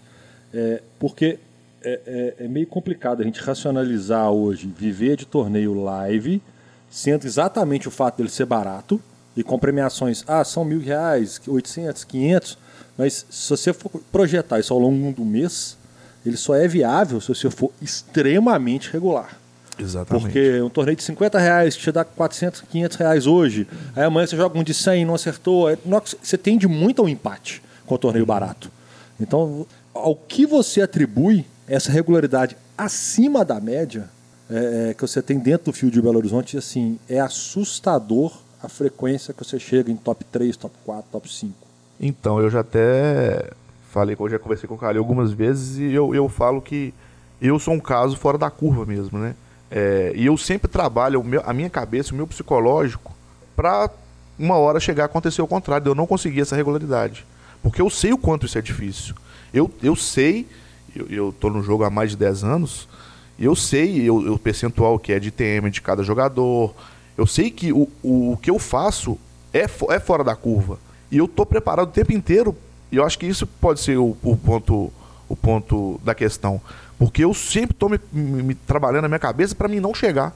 Porque eu sei, por exemplo, depois que a gente abriu o Poker Live, tem, isso tem quatro meses, eu tenho 100% de TM. Tirando a grade do Mineiro, que, é, que ela é um pouco mais complicada mesmo, mas mesmo assim, terminou o, a segunda etapa agora, eu sou o líder do ranking. Então eu tenho a regularidade no Mineiro também. Mas não dos torneios da casa, 100% de TM. Eu premiei em todos os torneios. Isso eu sei que é totalmente fora do, do normal. Então eu sempre trabalho para uma hora, uma hora não vai acontecer. Graças a Deus, eu não sei explicar, não sei se é. Eu, porque eu não acho que eu sou bom a, acima da média assim também, não. Eu sei que eu sou um bom jogador. Mas eu, eu, eu devo ter alguns fatores no meu jogo, que é essa questão de de, sobrevivência, de, de, querer manter meu stack. Eu tenho algumas linhas, por exemplo, quando eu vou discutir com alguns excelentes jogadores online, que eu, que eu adoro fazer isso, porque eu acho que isso enriquece demais. Em algumas linhas de pensamento eu nem discuto tanto, porque eu sei que é muito diferente o pensamento deles com o meu pensamento de jogar ao vivo, e eu entendo perfeitamente tudo que eles estão falando, mas eu não entro em discussão, porque eu sei que o que eu faço é diferente do que eles fazem. Eu acho que é, é, é bem diferente. Eu chego a citar, por exemplo, que eles jogam, por exemplo, em comparação com o futebol, eles jogam futebol de campo, eu jogo futebol society. É, é diferente. Nós estamos falando de, de, um, de pôquer, mas as estratégias são diferentes. O tipo de. O estilo de jogo tem que ser diferente. E eu jogo diferente do que eles costumam falar e fazer. E pode ser esse o, o, o ponto. Isso, é, aí você fala do, do, jogador online, mas muitas vezes você enfrenta esses caras no, no field de, de poker live daqui de Belo Horizonte. Quer dizer, no Campeonato Mineiro, que o Bahia é de 360 reais. Aliás, deixa eu só fazer uma, uma, umas aspas aqui, te dar os parabéns. Você não tem o menor constrangimento de falar que a, a, a importância da formação do, do, do de Belo Horizonte, do Sierra, apesar de você ser diretor do clube concorrente, isso é muito legal, isso é muito bacana, essa, essa franqueza mesmo que é, que é, que é típica sua. É, que coisa legal. Mas essa identificação do jogador online, é, quanto que esses caras erram no, no live sem fazer ideia que eles, de que eles estão errando? Porque obviamente você deve ver o cara cometer coisa que para o online é absolutamente standard e que para o live é um aborto total e completo. Exatamente, essa palavra que eu escuto muito é standard. E eu vendo de fora, eu não vou, igual eu falei, eu não vou entrar na discussão. Mas eu tenho a consciência clara para mim de que não é standard. Eu já vi várias vezes. Fala, cara, tá, tá, escrito que esse cara tem isso, ele não pode fazer. Ele não pode chover essa mão que ele vai cair duro. Ele chova, ah, é standard. Não era standard. Mas é questão da, da visão mesmo que eu tenho. Eu vivo, eu vivo aquilo o tempo inteiro. Eu estou jogando todos os dias. Então, para mim, às vezes é muito mais nítido e muito mais claro que aquele spot não é standard, só que para ele ele está acostumado a fazer aquilo ali todos os dias da forma que ele aprendeu a fazer. E não vai deixar de ser, não vai deixar de ser correto o que ele está fazendo, mas para aquela situação ela não é boa. E aí nesses casos, eu sempre olho, eu não vou ficar, sabe, eu não sou desses de ficar discutindo. Eu já, já vejo tem jogador de, de, de, de online que diz, não, mas você não pode fazer isso porque isso é muito ruim, não é. É, é, é, a adaptação ao field e às situações que você está enfrentando. É basicamente isso. Eu enfrento jogadores online o tempo teria excelentes jogadores. Só que eu acho que é aí que entra também a questão de eu estar tá sabendo contra quem eu estou jogando, né? É aquela questão de nível. Eu sei que contra o jogador que está começando a jogar há dois meses eu tenho que fazer X, e contra o cara que é do online, que ele pensa o jogo muito mais, eu tenho que fazer Y. Isso é coisa básica do poker, né? Quem começa a estudar um pouquinho de poker, ele, ele tem que ter esse entendimento. E aí você é, é, é, consegue colocar esse range, porque na verdade o, o, a, a, tabela de range funciona na sua cabeça muito diferente do que ela funciona, por exemplo, na cabeça do Pitão, dos nossos próximos entrevistados logo logo, que joga com, com dois tipos de field. É, e aí me corrija se eu estiver errado. É, ele joga com field do jogador de torneio regular bom, jogador de torneio regular médio ou ruim e jogador recreativo. É, você tem que jogar contra o regular de live bom, regular de live ruim jogador absolutamente recreativo, é, é, não escolado, né? Um cara que está ali simplesmente se divertindo, não pensando nas mãos. Mas aí você tem o jogador online bom, o jogador online mediano. Quer dizer, é, é, como é que funciona essa, essa prateleira que, que tem que estar tá armada dentro da sua cabeça, cara? Então, o primeiro que eu, que eu faço sempre, é, isso eu aprendi com, com meu amigo João Simão. Ele fala que o poker é, é o único esporte que você pode, você pode escolher o adversário que você quer enfrentar. Então, a maioria das vezes eu evito mesmo. Eu, eu não quero jogar contra o cara reg de online bom que está ali na mesa. Eu tenho mais oito caras que são bem, bem mais fracos tecnicamente e são contra esses caras que eu vou preferir jogar. Óbvio que eu não vou deixar de jogar uma mão que eu tenho que jogar dentro do que eu estabeleci contra um jogador bom A, B ou C. Mas eu vou sempre preferir enfrentar os jogadores mais fracos. Isso aí é, é, é básico também. Mas a questão de, de, de range é, e posição principalmente, é, eu defino muito dentro, dentro de, de, desses perfis mesmo, né? Se, se, o cara do Big Blind é um cara mais fraco, eu vou, vou abrir o range mesmo e vou jogar a maioria das mãos. E aí é, entra até no caso de muita gente. Você vai, você vai conversar com alguns jogadores, ah, ou isso é muito agro, ah, ou isso é, é, é muito duro. É porque eu, eu, eu mesclo bastante mesmo o meu estilo de jogo, né? Vai ter mesa que eu vou jogar 100% das mãos. Ontem, por exemplo, eu joguei um torneio de 10k que o field era bem mais fraco, eu abria quase todas as mãos e jogava as imposições, eu jogava todas. E para abrir o início do início da mesa, qualquer mão conectada ali eu tava, eu tava jogando, porque eu sei que eu vou ter vantagem sobre aqueles jogadores. Isso vai, vai variar muito, né? Isso, é, no que diz respeito à sua escolha de torneios hoje é, aqui em Belo Horizonte, você vai no torneio sempre mais caro, porque é lá que está o, o dinheiro, como é que você faz para escolher qual torneio da grade que você vai jogar? Então, é, há muito tempo eu não jogava um torneio igual eu joguei ontem, por exemplo, de 10 reais. Mas aí eu já estava lá na casa, eu organizei, ajudei a organizar o torneio, engatei para brincar e acabou que deu bom, né? Mas assim, é, hoje eu prefiro jogar os torneios com premiação um pouco melhor. Né? É, a escolha é sempre por, por premiação mesmo, né? Até porque a gente não tem, a gente joga poucos torneios durante o mês, jogador de ao vivo ele não tem a gama de opções que um jogador online tem. Então é mais pela grana. Hoje nós temos dois meninos para sustentar, né? Então é, tem que ser uns torneios que paguem um pouquinho, um pouquinho melhor mesmo. Ô Issa, dentro desses torneios que você é, escolhe para jogar, o que que é na sua cabeça assim? Eu escolhi para jogar se eu tiver de no caixa, se eu tiver de dar ribai, se eu tiver de. Como é que você estabelece isso para você antes? Você, você vai olhar para o torneio, você olhou, ele tem ribai, a premiação vale a pena, estou no dia. O, o, que que você estabelece? Qual que é a sua então, linha? Isso volta um pouco no, no que eu falei anteriormente, da gente ter poucas opções. Se a gente tem poucas opções, os torneios bons, já me perguntaram isso algumas vezes também. Muita gente que quer, quer pegar a carreira ao vivo para jogar e tal. Como é que você faz? Eu faço da seguinte forma: eu vou para qualquer torneio, pode ser o de 10 que eu joguei ontem, pode ser o Minas VIP de 1150, eu vou para dar uma entrada. Mas se precisar dar 10, eu vou dar 10, porque é o torneio que eu tenho para jogar. Se esse é o torneio que eu tenho para jogar, eu não vou esperar ele o mês que vem. Ah, mas você já deu três tiros, fica menos EV. Não fica menos EV para mim, porque é o torneio que eu, de onde eu tenho que tirar meu dinheiro. E se eu tenho que tirar desse torneio, eu vou sempre preparado e vou jogar o torneio de 10 ou de 1150 igual. Igual fui lá, joguei o de 10 e cravei o torneio de 10. A premiação dele para mim é igual se eu for ganhar o de 1150 eu vou pagar 30 mil. Porque é, vai pelo Bahia, eu estou pagando o Bahia, então o, retorno do investimento que eu estou fazendo. Então eu vou jogar os torneios igual, da mesma forma. Mas eu vou disposto a dar o número de entradas que for necessário. E jogar o jogo da forma que ele tem que ser jogado, independente do valor de Bahia. Isso, já aconteceu de você chegar num torneio, olhar o field dele e falar não? Quer dizer, eu quando joguei, eh, eu joguei muito cash game aqui em Belo Horizonte, caches até caros, no próprio clube que o Lanza teve é, há muitos anos atrás. É, eu, eu, algumas vezes eu cheguei na mesa de cash, olhei, tinha seis caras ali, eu falei, gente, tô stakeado, não tô nem jogando com o meu dinheiro, tô botando zero do meu dinheiro em risco, mas não vou, não vou sentar para jogar com esses caras porque eu não tenho edge lá.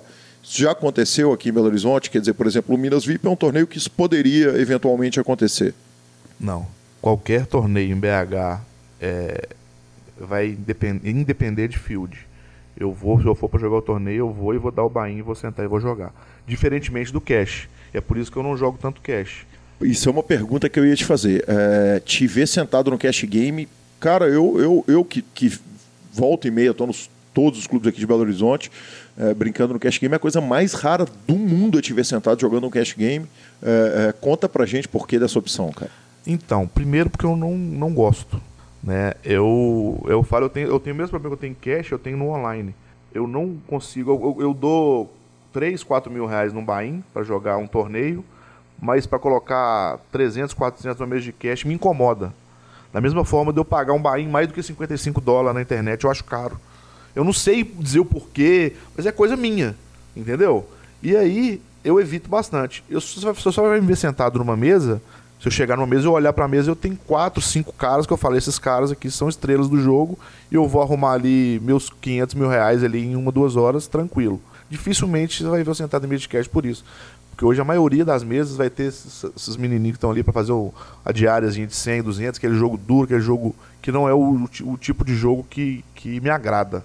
Né? E além disso, tem a parte financeira também, que me incomoda colocar esse dinheiro para jogar. E às vezes você vai e perde uma, dá um, dois, três bains, e aí começa a incomodar mais, e aí você não vai jogar o seu melhor. Eu prefiro não sentar. No torneio, quando você dá um tiro, dois tiros, três tiros, dez tiros, você é, consegue manter o controle psicológico de não deixar isso deteriorar a sua qualidade de jogo? Com certeza, eu, eu trabalho muito minha cabeça nisso. Eu te, dei outro bain, tá, tá, tô dando do zero, que eu dei para lá já foi e eu tô jogando o mesmo jogo. Não, não, eu tento manter sempre concentrado para não deixar isso influenciar em nada no meu jogo. Isso, agora, é, você joga em Belo Horizonte, mas evidentemente se você vai dar uma passeada em São Paulo, você vai dar uma sentada lá no H2, nosso clube patrocinador e parceiro querido. Se você for para Curitiba, evidentemente também você vai no H2 também de Curitiba, nosso clube patrocinador e parceiro. Então, quer dizer, em qualquer é, é, é lugar que você tiver, você vai experimentar o field local, evidentemente. Você não vai viajar aqui para fazer um negócio lá em, em, Porto Alegre e não vai dar o tirinho no torneio lá à noite, eu te conheço. e, a, a, o, o field de Belo Horizonte ele teve uma formação, por exemplo, na entrevista que eu fiz com o Cavalito, eu cito como é que o field de Curitiba foi bem formado lá no nascimento dele com o Campelo, como é que lá em São Paulo o Federal formou aquele field dele. O field de Belo Horizonte, essa formação aconteceu muito posteriormente. É, como é que funciona, como é que você compara o field de Belo Horizonte com o field de outros estados, cara? Então, é, eu já joguei em vários, você falando nisso, joguei em torneios em vários estados, séries em vários estados. Já joguei Campeonato Carioca, Campeonato Paulista. Não tive a oportunidade, já joguei alguns torneios do Espírito Santo. Não tive a oportunidade de jogar o Campeonato de Curitiba, mas já joguei alguns torneios em Curitiba. Já viajei para jogar em Curitiba, no Nordeste, Natal.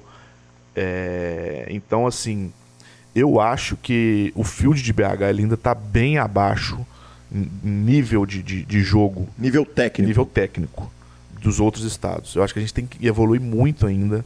É, espero que demore um pouquinho ainda e que a turma continue.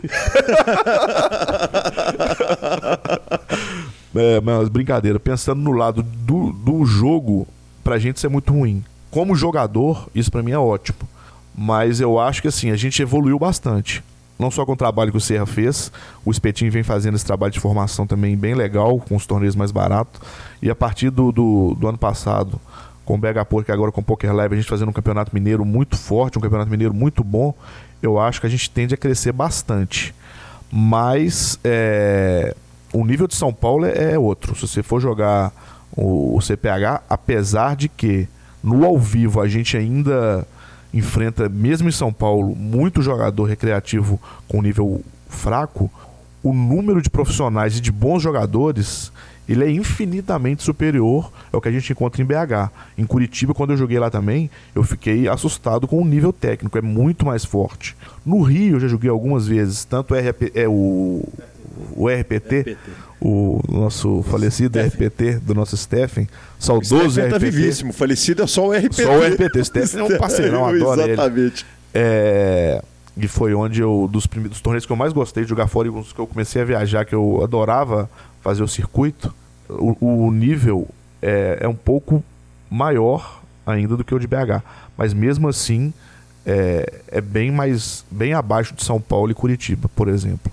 O que comprova, então, é, isso é uma pergunta, é, a tese de que a formação tardia do Field, que também aconteceu no Rio de Janeiro, quer dizer, agora o Poker Carioca está muito bem cuidado e está em boas mãos e tem muita gente boa fazendo trabalhos lá. Poker, hoje em dia, em 2018, ele nunca está numa mão só, ele sempre tem mais de uma mão conduzindo, mas é o que confirma que essa formação tardia, por exemplo, do Rio de Janeiro, por exemplo, de Minas Gerais, ela afetou diretamente a qualidade do field quando comparado a outros estados. Com certeza. E no Rio, principalmente, está falando de boas mãos, os torneios de pôquer ao vivo eles só melhoraram demais a estrutura por conta dos dois torneios do Rio. O RPT veio com essa inovação e fez estruturas fantásticas e por isso muita gente aqui de Minas começou a acompanhar o circuito porque era excelente de jogar e aí o CCTH logo depois teve que é, se adaptar e melhorar a estrutura e ficou, ficaram dois torneios fantásticos. O RPT parou de acontecer e o CCTH é um torneio sensacional. E depois disso, todos os, os circuitos nacionais eles se adaptaram a esse, esse, esse, tipo de estrutura e hoje nós temos excelentes torneios ao vivo no Brasil inteiro, muito graças ao Rio de Janeiro. Perfeito, presidente. É, uma coisa, aproveitando que a gente está comparando fields, é, outro dia teve uma discussão num grupo é, querido nosso, e como disse o Lanzo, o Cisolo gosta que fala o nome, então foi na Guinolândia, essa discussão em que um dos nossos amigos falou que quem tivesse pegando o field do interior estaria pegando um, um, um é, estaria levando vantagem contra quem está jogando dia 1 e 2 contra o field da capital e, e isso virou uma guerra lá no, no, no, no, grupo, até porque eu tive que escalar a seleção ano passado e tenho certeza que o Lanza também pode falar a respeito disso. Escolher o jogador do interior é um pepino porque os caras do interior estão jogando fino da pelota. Você é, é, acha vantajoso pegar o, o dia 1 num lugar ou no outro, cara? Então, eu, eu fiz reta final agora desse Campeonato Mineiro, fiz dia 3, e eu posso te garantir que os jogadores que vieram do interior, eles são muito mais técnicos e muito melhores de jogo do que a grande maioria do field. Então, assim, e toda reta final, você vê no mínimo, e dessa vez foi, foi, e dessa vez foi menos, né? Dessa vez vieram, se eu não me engano, oito ou nove jogadores do interior, porque a primeira etapa vieram muito mais. E mesmo assim, todos eles estavam representados na reta final e jogando muito bem. E além disso, quando você vai jogar no interior, eu acho que você enfrenta um field muito menor e mais qualificado e é, você tem que praticamente cravar um torneio. Você tem que cravar dois torneios para você vir aqui ainda disputar o dinheiro. Então acho que é muito mais complicado tudo tem seus prós e contras. Mas eu acho que o field, em questão técnico, é muito mais complicado de se enfrentar. Isso, isso se a gente não considerar algumas cidades específicas, né? Você cair na região de Formiga, você cair na região de Arcos, tem uns lugares aí que você cair você tá morto antes de começar o negócio, né? Exatamente. É, Formiga, por exemplo, o Bruno fez back-to-back, que é queria dos meninos lá, já, já participou de time, então é um menino que é estudado no jogo. Tem o próprio Max que veio aqui, cravou a primeira etapa do, do nosso high roller do Minas VIP, que joga demais. É, você pega a região de Arcos, alguns vieram jogar, dessa vez o João Marcelo veio também, da outra vez o Cadros, o PP. Então, quer dizer, são jogadores excelentes e bem fundamentados. Então, eu acho que é muito mais complicado jogar contra esses jogadores do que contra o frio de geral que a gente enfrenta aqui diariamente nas mesas de BH. Vou fazer uma comparação que eu penso. Eu acho que o Issa pensa a mesma coisa nesse caso. Você imaginar se jogar o Sunday Million todo domingo, é, onde você vai ter lá 10 mil jogadores, que você vai ter Pro, vai ter de todos os tipos, e você jogar o, o, o 109 reto, seco ali, onde só tem Pro, com um field muito menor. Eu acho que no interior, muitas vezes, a gente pega um field muito menor, mas com a qualidade técnica tão grande que eu não sei também se, se vale a pena isso tudo, assim, se, é, se tem essa... Eu, eu acho que é prejuízo. Eu prefiro jogar contra o field mais aberto, você tem mais chance de cair em umas mesas um pouco mais tranquilas, talvez. Sim, com certeza. Você pegar um field em BH que geralmente em média vão estar jogando aí 60, 70 jogadores de dia classificatório, um dia no interior você vai pegar 20 jogadores, sendo que desses 20 aí, 4, 5 são profissionais ou então já jogam regularmente, jogam online. O percentual que você tem de chance, eu acho em BH de passar, ele é muito maior. Mas isso é uma questão de, de, de preferência também, né? É só o que eu penso, o que eu acho assim sobre essa, essa diferença do field de BH interior. Claro. É, isso é uma coisa que, eu, que é impressionante como é que você, que, que você faz e que o live te permite fazer muito mais do que o online. O menino do online, ele pode até para um Shark Scope, ele tem alguma referência, mas você sabe exatamente quem é o menino que ganhou a vaga para estar tá jogando um torneio maior num satélite e apertar ele até na reta final no ITM, porque você sabe que aqueles 100 reais do, do, da premiação mais baixa fazem uma diferença brutal para ele. E, cara, só quem está no live que vai poder fazer isso. Ninguém, ninguém do, do, online nunca vai ter oportunidade tão grande, né, cara? Então, e essa hora que a gente ganha dinheiro, digamos assim, né, Calil? Eu já tive torneio que eu ganhei ele na bolha, né? Porque, assim, tá numa reta final e o pessoal segurando. Teve um último torneio aí que foi, se eu não me engano, a primeira etapa do MPS esse ano que eu fiz mesa final. E o Dudu, o Dudu, meu amigo Dudu Paradinho, um abraço pra ele, lá de São João tava na mesa e ele depois ele veio falar, cara, eu fiquei impressionado. Eu nunca vi você pegar tanto jogo na bolha. Eu falei, geralmente eu costumo ter mais sorte na bolha mesmo. a, bolha, a, a bolha regula minha conta. Mas tipo que eu, eu, eu, eu, peguei a FT na bolha.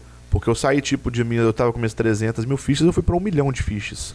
Então assim, e, eu, e, e, aí conta também muita coisa que a gente fala que é a questão do table draw, né? Eu, eu caí numa mesa, logo no início do torneio, que, que tava uma mesa com jogadores com os stacks todos parelhos e jogadores que não estão acostumados a jogar o MPS. Eu já sabia disso. E aí, aí, aí que entra a diferença de você conhecer o field, que você falou. Eu já sabia que quando desse a bolha, os caras não iam jogar. E aí era 100% de reis, todas as mãos. E o blind já tá alto, e quando alguém, alguém mostrava resistência e queria jogar, era pressão total. Uma hora a gente colocou o parceiro na porta, tipo, o cara tem 300 mil e já estão naqueles 800 e River é tudo, e o cara vai, vai rebolar na cadeira 10, 20 minutos e não, vai, não vai dar o call. Então, assim, essa é a hora que a gente ganha dinheiro, né? Essa é a hora que o profissional tem que saber que ali tá faz toda a diferença, né? Isso, é, na hora que eu estou preparando minha entrevista, eu sempre tento pensar na carreira do jogador que vai ser entrevistado e pensar quais são os grandes e os péssimos acontecimentos da vida dele. Então, igual a gente fala da Black Friday como um desastre e fala dos grandes acontecimentos, dos grandes títulos. Quando os rankings de Belo Horizonte proibiram o deal, falaram que se na hora que você faz deal, você perde a pontuação de primeiro lugar. Imagino que isso deve ter sido um acontecimento extraordinário na sua carreira, porque você pôde, sem constrangimento, falar: não faço acordo, é coco em tudo. É, conta pra gente como é que era antes. Quer dizer, você tinha algum constrangimento de recusar um deal, alguma superstição ou não? Como é que você, como é que você tratou isso e o quanto que foi uma notícia boa para você a proibição do, do, dos acordos no que diz respeito à pontuação de ranking, exatamente para você poder pressionar esse jogador que quer subir ali uma posição ou duas posições na, na escada de premiação? Eu já tive alguns problemas com isso, inclusive, porque eu nunca tive vergonha e nem deixava fazer carta, nem nada, não. Eu já levantava a mão e falava, eu não vou fazer acordo, porque eu acho assim, eu já fiz vários acordos, eu não, muita gente acha, não, enquanto isso estiver na mesa, não tem acordo. Não é isso. Eu já fiz alguns. Agora, o de salvar a bolha, por exemplo, é uma coisa que eu não vou fazer nunca, porque ele muda estrategicamente o jogo. É, hora, é onde eu vou arrumar a ficha. E eu tive um problema grande, é, grande assim, eu não vou, não tô nem aí. Eu vou tomar minha decisão e pronto. Foi lá em São Paulo. Eu tava jogando na reta final do torneio, inclusive eu cravei um 100k lá no Stars, né? Que inclusive fechou, né? O, Stars Club. E na bolha, o pessoal queria salvar o bolha. Era muito dinheiro. Tipo, era o torneio era de 150 reais e a primeira faixa de premiação era 800. Eu não vou salvar a bolha nunca. Eu tava chipado, eu tinha tipo meus 500, 600 mil. Eu sei que é a hora que eu vou arrumar a ficha. E eu, eu, eu cheguei na AFT Chip Leader. O que, que eu tive que fazer? Eu, eu fiz. Eu prometi pro cara que eu daria para ele 500 reais se eu, se, eu, se eu pegasse top 3 do torneio. Porque foi tão constrangedor assim. Eu tava no outro estado, jogando um torneio. E todo mundo querendo salvar a bolha. E eu fiz questão de falar: não, não, não, não precisa bater carta, que eu não vou fazer acordo. E todo mundo, não, absurdo e tal, cara de fora, não sei o que, papapá. É ruim. Mas eu nunca tive problema, não. Eu falo mesmo que não vai ter e não fiz o acordo. E eu cravei o torneio, fui lá e dei os 500 reais pro. Esqueci o nome dele, inclusive uma, uma, uma peça rara lá do, dos torneios de São Paulo que bolhou. Depois eu vou tentar lembrar o nome dele. E não pode, né? Se você identifica que aquele é o momento que você vai ganhar dinheiro como profissional, é a hora que você tem que arrumar o máximo de ficha possível, independente do que estiver acontecendo. É, me desculpa, mas a favor segue o jogo, né? Exatamente. É, mas tem alguns. E tem muito jogador que insiste, que fica falando. Por isso que eu acho bacana essa questão que eles colocaram na regra da, da do sorteio da carta, né? Porque isso você. Você às vezes tira a responsabilidade de uma pessoa que está ali pela primeira vez, não quer falar. Eu nunca tive problema com isso, nunca vou ter. Né? Sempre que precisar, eu não, não precisa bater carta, eu vou falar que não vai ter o acordo, mas às vezes é bem chato. Mas o pessoal tem que entender que é bem que o Lanza falou. É a hora que, que tá a diferença. Porque na bolha ali tá pagando 800 conto, mas a premiação da tampa era 28 mil reais. É aí onde eu ganho dinheiro. Né? Eu não tô ali para ganhar os 800 mil. E não é pelo fato do, de ter os 800 ou mil. Ah, o dinheiro não faz diferença. Não vai fazer diferença, não. O que vai fazer diferença são as fichas que eu vou ganhar durante aquele período que vai me fazer ir para a cabeça no torneio. E muita gente não entende esse ponto, né? Mas segue o baile, paciência. E aí, isso, é, quando a gente entrevista jogador live, a gente não pode deixar de, de fazer essa pergunta, que ela é meio pergunta e meio campanha. Você depende de novos jogadores se sentirem bem-vindos quando eles chegam para jogar um torneio.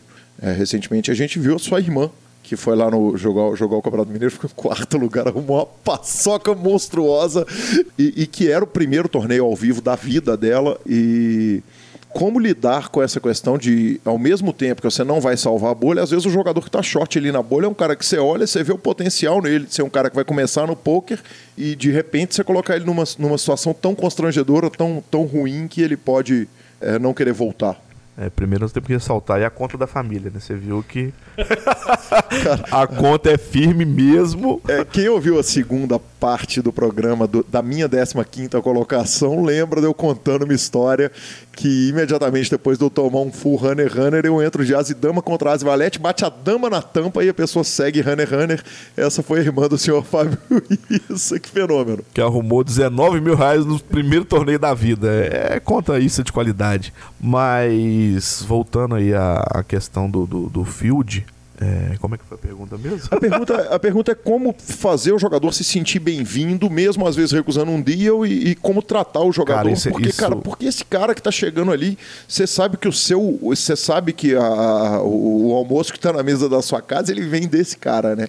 Isso eu brigo demais. É uma coisa que eu, como jogador ao vivo, brigo demais. Com, vejo muito menino que vem do online aí, que é, que é metido a, a profissional e quer ensinar, e quer dar aula, e quer criticar a jogada do outro. Isso não pode acontecer. Isso é um negócio que todo mundo tem que, tem que bater mesmo. Batendo, eu falo no sentido de, de não deixar acontecer, porque a gente precisa desses jogadores. São esses jogadores que no final sustentam a cadeia toda. E eles estão lá para divertir. Eles estão lá garantindo, eles estão lá recebendo o valor do entretenimento deles. Os né, caras cara? que estão ali para dar risada, para divertir, para ver o flop mesmo e para fazer jogada errada e não ser criticado. Ele, você tem que é o contrário. Não, tá, tá certo isso aí. Não, não- você não pode é, constranger, né? Eu tive um amigo meu que ele comentou comigo e ele usou uma palavra bem legal. Ele falou: Eu, eu acho cada vez mais o, o clima do poker ao vivo hostil ao recreativo, ao amador. E tem que ser o contrário. E, ah, inclusive, parabenizar a CBTH, que está fazendo uma campanha sensacional né, do, do Faça Poker, Faça Amigos, que eu acho que é bem nesse sentido. E é muito o que a gente pensa lá no Poker Live, né? O Lanza vai saber falar disso, que a gente trazer o jogador recreativo para o nosso meio, mostrar que é um meio de entretenimento, de fazer amizade, de networking. O poker serve para isso tudo. E além disso, ele serve para os profissionais se sustentarem. Se a gente não tivesse jogador no nosso field, logo logo a gente vai estar enfrentando só profissional contra profissional e vai acabar o dinheiro do poker. Eu acho que é, o caso da minha irmã ele, ele, é, ele é emblemático e sensacional e a gente tem que trabalhar muito nisso. Uma pessoa ter condição de chegar e jogar o primeiro torneio da vida. Ela não conhecia a casa. Ela foi lá para conhecer. Sendo mulher, né, convite. presidente? Que é mais difícil E esse é ainda. um outro ponto, né? Uma mulher foi lá conhecer a casa, resolveu entrar no torneio, entrou e terminou na quarta colocação de 650 entradas no torneio. Então, assim, isso é sensacional. É, é nesse tipo de, de coisa que a gente tem que trabalhar, divulgar e incentivar. Porque isso é que faz o nosso esporte crescer cada vez mais. Em modéstia à parte, eu, eu fiz minha parte na elegância, porque quando eu perco quase dama, prazo e vala, eu- ela, ela olha pra mim meio sem graça, eu falei, bem puxado, vamos que vamos. É bem isso, mas Porque é bem isso, isso. cara. Ela tá lá Você não pode levantar e xingar como é que você dela. faz isso, como é que você faz essa esperou a hora jogada. dela de falar, como, disse, como dizia o meu, meu ídolo e amigo Porco Espinho, recebeu as cartas, recebeu as fichas, esperou a hora dela de falar, ela fala o que ela quiser, né? Exatamente, perfeito. E, e- e se você não vai falar com ela, você quer que ela faça isso outras 10 vezes, que não vai acontecer. Mas infelizmente aquele dia pra você, e felizmente pra ela, era o dia dela. Não tem o que fazer. E ela vai ter que ganhar também, porque se ela só for lá e só perder, vai, vai perder a graça, ela não vai voltar mais. É, ué, ela só vai lá e arruma 19 mil reais no primeiro torneio live dela, quem nunca, né? Pronto. Mas, mas, Que fenômeno. Mas modéstia à parte, teve um bom instrutor, viu? No final do final ali, né, ela, ela fez um torneio de fold, a mesa final de fold sensacional. Sensacional. Presidente, é, mudando um pouquinho o assunto, mu- mudando e mantendo, cara, é, tem uma relação muito legal com o seu menino, que é o negócio do troféu, né, cara? Você não faça, mesmo que você venha fazer um deal depois de bolha estourada, o troféu vai pra sua casa, porque o meninão quer, quer o troféu em casa, né, velho? Tem que ir, né? O troféu é, é um negócio que eu, eu tenho um carinho imenso. E meu menino, desde pequenininho, já já chegava em casa, papai, cadê o troféu? Então, assim, isso é bom demais. É, o Henrique sempre, sempre me cobrou, né? Tipo, né, né, tipo que ficou mal acostumado, né? Digamos assim. e quando chegava em casa sem, era um problema. Eu falava, mas papai, se dessa vez você não trouxe troféu, falei, dessa vez não teve jeito. E é bizarro, né? Porque às vezes você volta de Belo Horizonte sem troféu, mas quando você vai jogar uma série fora, cara, a gente brinca ali no. no, no, no- no- no- Cara, inacreditável como é que não volta sem um troféuzinho, nem que seja do clube paralelo local ali, algum troféu vai voltar na mala, né? É, as minhas viagens, eu, eu posso dizer que eu, eu runo bem lá nas viagens. Nas viagens. Só nas viagens. Isso. É, conta pra gente um pouquinho, é, você que agora tirou seu visto, o senhor teve aquela velha carimbo da embaixada americana te autorizando aí para terras do tio Sam, e o senhor está se preparando para a sua escalada a primeira vez em Vegas. Como que está a cabeça do Issa, jogador profissional, que depois de correr circuito nacional, assassinar o fio de Belo Horizonte, se estruturar, é, como que está a cabeça do Issa preparando e pensando, pô, agora vamos, vamos para lá, vamos ver como é que está isso? Então, é, como eu tirei o visto agora, e inclusive é, eu ganhei a premiação ano passado né, pelo vice-campeonato mineiro, né? A passagem, hospedagem para o WSOP. Aí eu já tava meio que preparando, mas eu, eu, sempre tive um trauma, assim, com essa questão de vista, então não sabia se eu conseguiria ou não, né? Porque eu viajei para fora, a minha história com a minha esposa, nós, nós fomos deportados, então, então tem uma história longa disso aí. Então eu falei, será que eu vou conseguir o visto? Não vou, e acabou Cara, que... Essa história é curiosa demais, você precisa pelo menos dar uma, dar uma, porque, é, dar uma contadinha assim, superficial, porque senão amanhã nossa caixa vai receber 8 mil e-mails, os caras no grupo do Instagram, você vai ter que mandar áudio contando essa parada. Não, é que eu, eu, eu casei eu casei em 2005 e eu casei para ir para fora. Nós, nós casamos, pegamos o acerto que a gente tinha. A gente trabalhava na Unimed na época e foi para Londres. Eu iria para trabalhar em Londres. E chegou lá, simplesmente os caras. Pô, não, com essas palavras, só que uma pessoa traduzindo. Vocês não têm vínculo nenhum com o nosso país, vocês não vão entrar. Voltou eu e minha esposa em 2005, sem emprego, sem lugar para morar, sem trabalho, casado. Sem menino sem menino. Importante, e facilita, né? Ajuda bem. Mas assim, que a gente a nossa, nossa intenção era construir a nossa vida lá. Tava tudo certo, tudo programado. De repente a gente toma essa portada na cara aí e e aí o seguinte, agora eles olharam pra você e falaram assim, esse cara tem um vínculo em BH, é o field do, de torneios. Então aí voltamos com a mão na frente e outra atrás, gastamos o dinheiro todo do, do, do nosso acerto com passagem, com estruturação da viagem e voltamos casados, sem ter onde morar. Graças a Deus a gente tinha família, pelo menos, né? Que isso é o mais importante. E aí começamos a nossa vida do zero aí. Graças a Deus temos essa família linda hoje com dois meninos maravilhosos e isso é o que importa. Presidente, a gente vai caminhando aqui para a reta final da nossa entrevista e aí tem um negócio que não tem jeito de deixar de fora, né, cara? Ano passado eu fui técnico da seleção mineira de pôquer. Você foi pelo ranking, mas quando eu conversei com você, você não era o líder do ranking e eu brinquei com você o seguinte: facilita, me arruma outra vaga porque você já vai de qualquer jeito. Se você não ficar em primeiro, você já, você já é um dos convocados. No ano anterior, Leonardo Cansado te convocou também. Não, fui pelo ranking também. Foi pelo ranking também, mas convocaria com 100% de certeza. Esse ano, o treinador Marcelo Lanza Maia tá, tá já estava convocado, independente de qualquer coisa. Foi pelo ranking também? Não fui. Ah, não, não foi. Dessa, dessa vez, vez foi, eu fui convocado. Vez, é. porque dessa foi vez. a primeira vez que você foi convocado. Primeira, primeira convocação. Vai ser o quarto ano que eu vou para a seleção. Os que outros... são todos os anos que a seleção mineira foi? Não, eu não participei da primeira. Uhum. Que foi. Foi a do, foi a do cansado.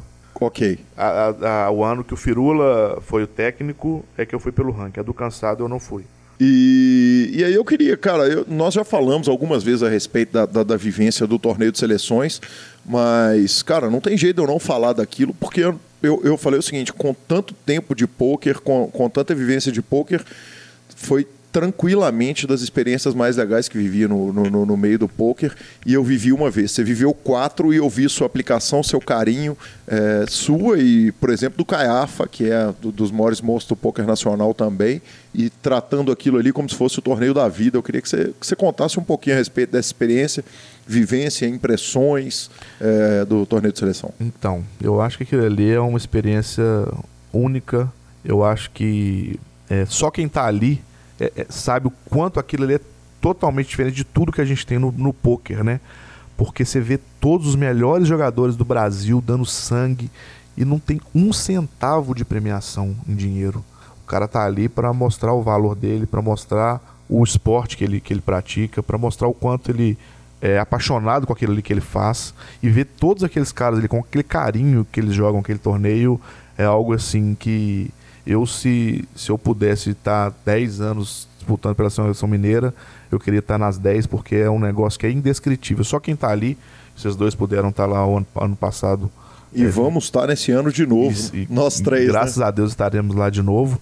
Sabe o que, que é aquilo e o quão importante é para a gente estar ali, levantando e levando a bandeira do nosso estado ali, entrando naquele salão, é, escutando o hino, é um negócio que, que para quem gosta de esporte e para quem vive o esporte de competição, sabe que aquilo ali é tudo que um, que um jogador profissional pode querer na, na carreira dele.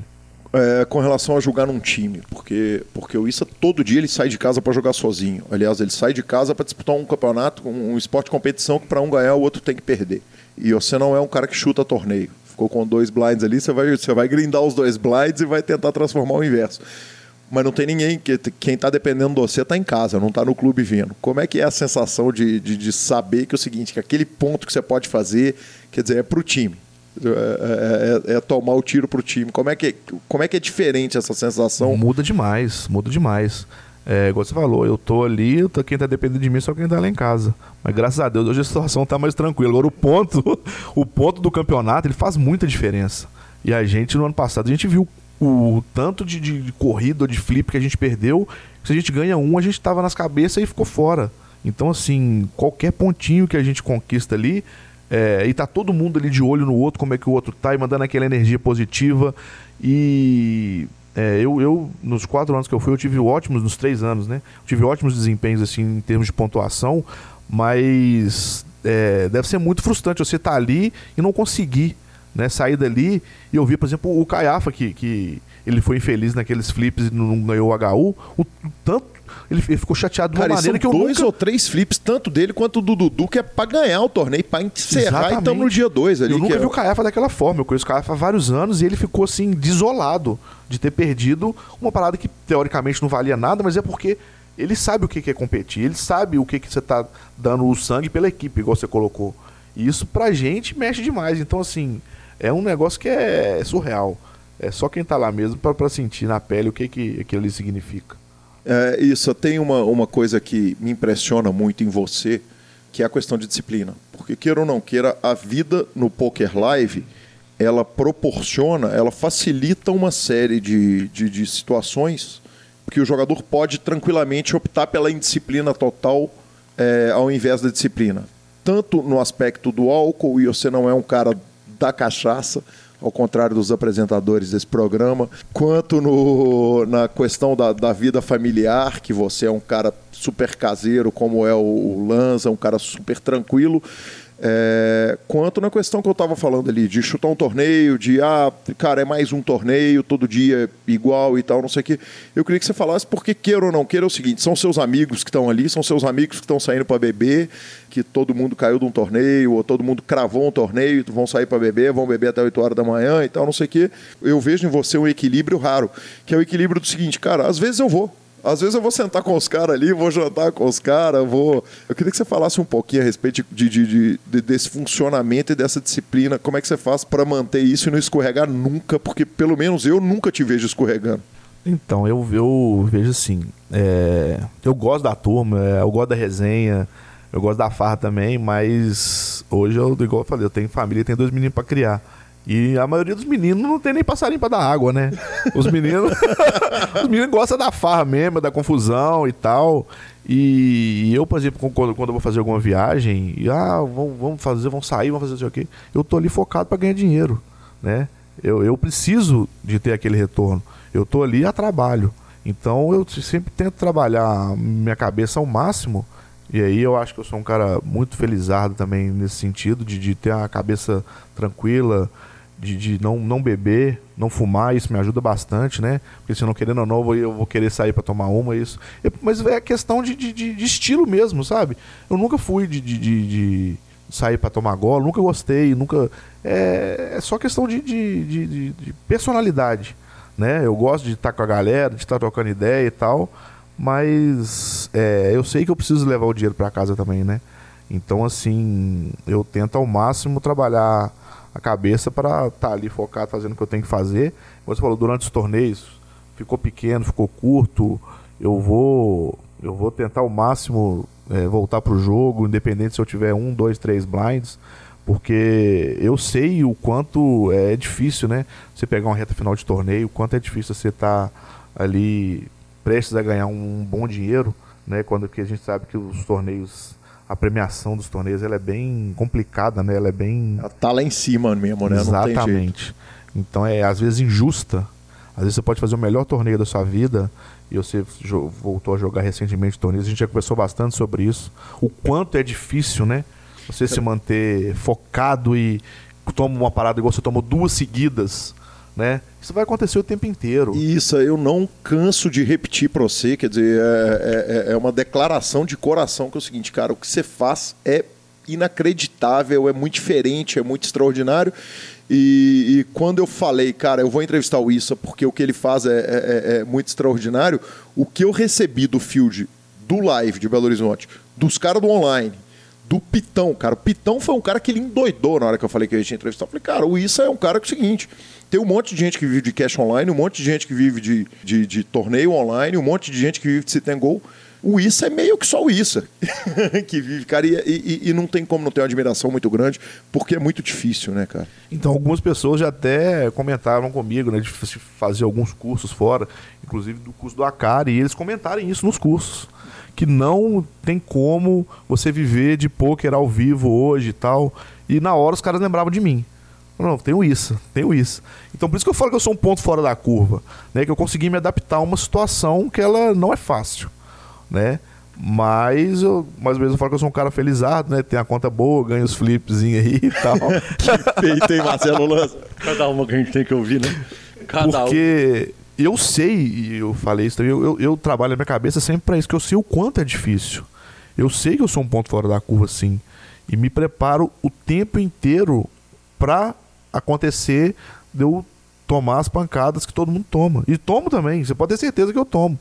Só que é, eu faço o máximo para quando acontece essas pancadas, eu esteja numa situação melhor para poder absorver, melhor que eu falo em cada situação de cada torneio e seguir em frente. Né, que eu acho que é o, mínimo que a, gente, a única coisa que a gente pode fazer é isso. Porque as pancadas vão acontecer sempre, acontece com todo mundo. Acontece consigo acontece comigo. Mas é, na hora que acontece, a gente tem que estar tá firme para aguentar o tranco. Isso, é, para encer... tava encerrado, mas eu estou fazendo injustiça com você que veio aqui nos deu seu tempo nessa em plena greve dos caminhões, Brasil parado. E, cara, fala um pouquinho daquele curso fantástico que você dá com o BDM, do, do, do, do, do Poker Live, que é, é, cara, que eu adorei. Eu fui convidado para fazer o curso, fiz o curso numa turma e achei ele absolutamente diferente de tudo, né, cara? Ele tem uma parte teórica, mas tem uma parte prática que você bota o jogador abre todas as mãos, explica, conta pra gente, dá um pouquinho da dinâmica desse curso. Então. Que ela é fantástica. É até cara. bom falar do curso que eu tô devendo uma, uma turma pra muita gente aí. Tem muita cara, gente mas me tá cobrando. mesmo. Na hora que você começar a fazer curso aqui, você vai, vai ter semanas de demanda tem que muito... o pessoal pergunta pra mim. então tem muita gente cobrando, mas eu vou sentar com o meu patrão, Felipe BDM, nós vamos fazer um cronogramazinho aí, vamos lançar a próxima turma. O curso é uma delícia, né, cara? A gente adora fazer o curso. Eu já falei com, com várias pessoas que, assim, é, o que a gente aprende no dia a dia, nos três dias que a gente dá de curso, é uma grandiosidade, assim, porque todo dia a gente tem coisa nova e a gente adora fazer. Infelizmente a gente está com tempo curto, né? Mas é, é, as, as próximas turmas a gente vai ver se no próximo semestre agora a gente faz pelo menos mais umas duas aí, porque a turma está cobrando e, e vai sair, se Deus quiser. Bacana demais isso, cara. Eu queria te agradecer a presença fantástica aqui, desejar sucesso para você pro resto da vida. É uma coisa fantástica que você me falou o seguinte, cara, eu fui, ser, eu fui dirigir o clube, mas se eu não pudesse julgar, eu não, não teria aceito o convite. A condição foi, eu tenho que continuar julgando, que é lá que está meu ganha-pão. Cara, o que você faz é, é realmente extraordinário, é um prazer é, te ter aqui, tanto como, quanto, como meu amigo, quanto, quanto um cara que eu admiro profundamente. A entrevista seria ontem, o Lanza falou: não vai não, não vai não, que eu tô dentro dessa entrevista, tô, tô mentindo, professor. Tá não, tá não, justíssimo. Eu falei: muda para amanhã, que aí é mais tranquilo para participar também. Eu, eu que agradeço a vocês dois, que são meus irmãos, duas pessoas que eu admiro demais, né, de longa data. E fico feliz demais de ver o, o sucesso do programa de vocês aí. E quando precisar da gente, você sabe que estamos aí, que precisar. Tamo junto. Grande abraço, Issa. Muito obrigado, viu? Abraço, valeu. Valeu.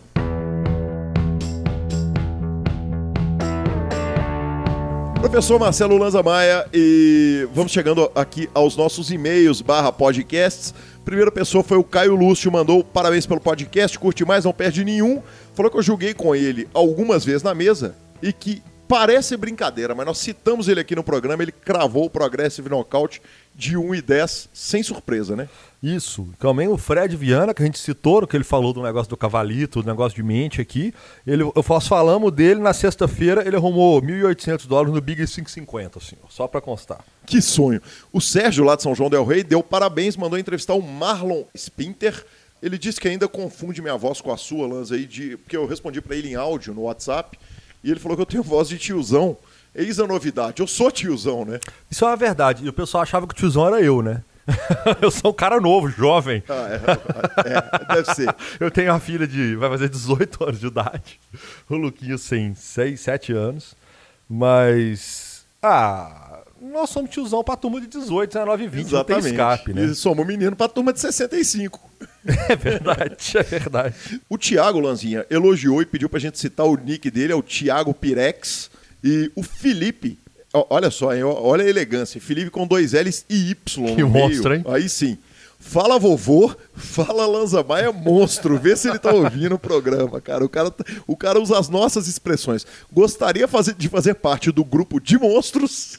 Parabéns pelo programa, muito bom mesmo, sensacional, ótimo trabalho aí, elogia, pede um abraço pro time Grinder Up e solta um Vamos Monstros.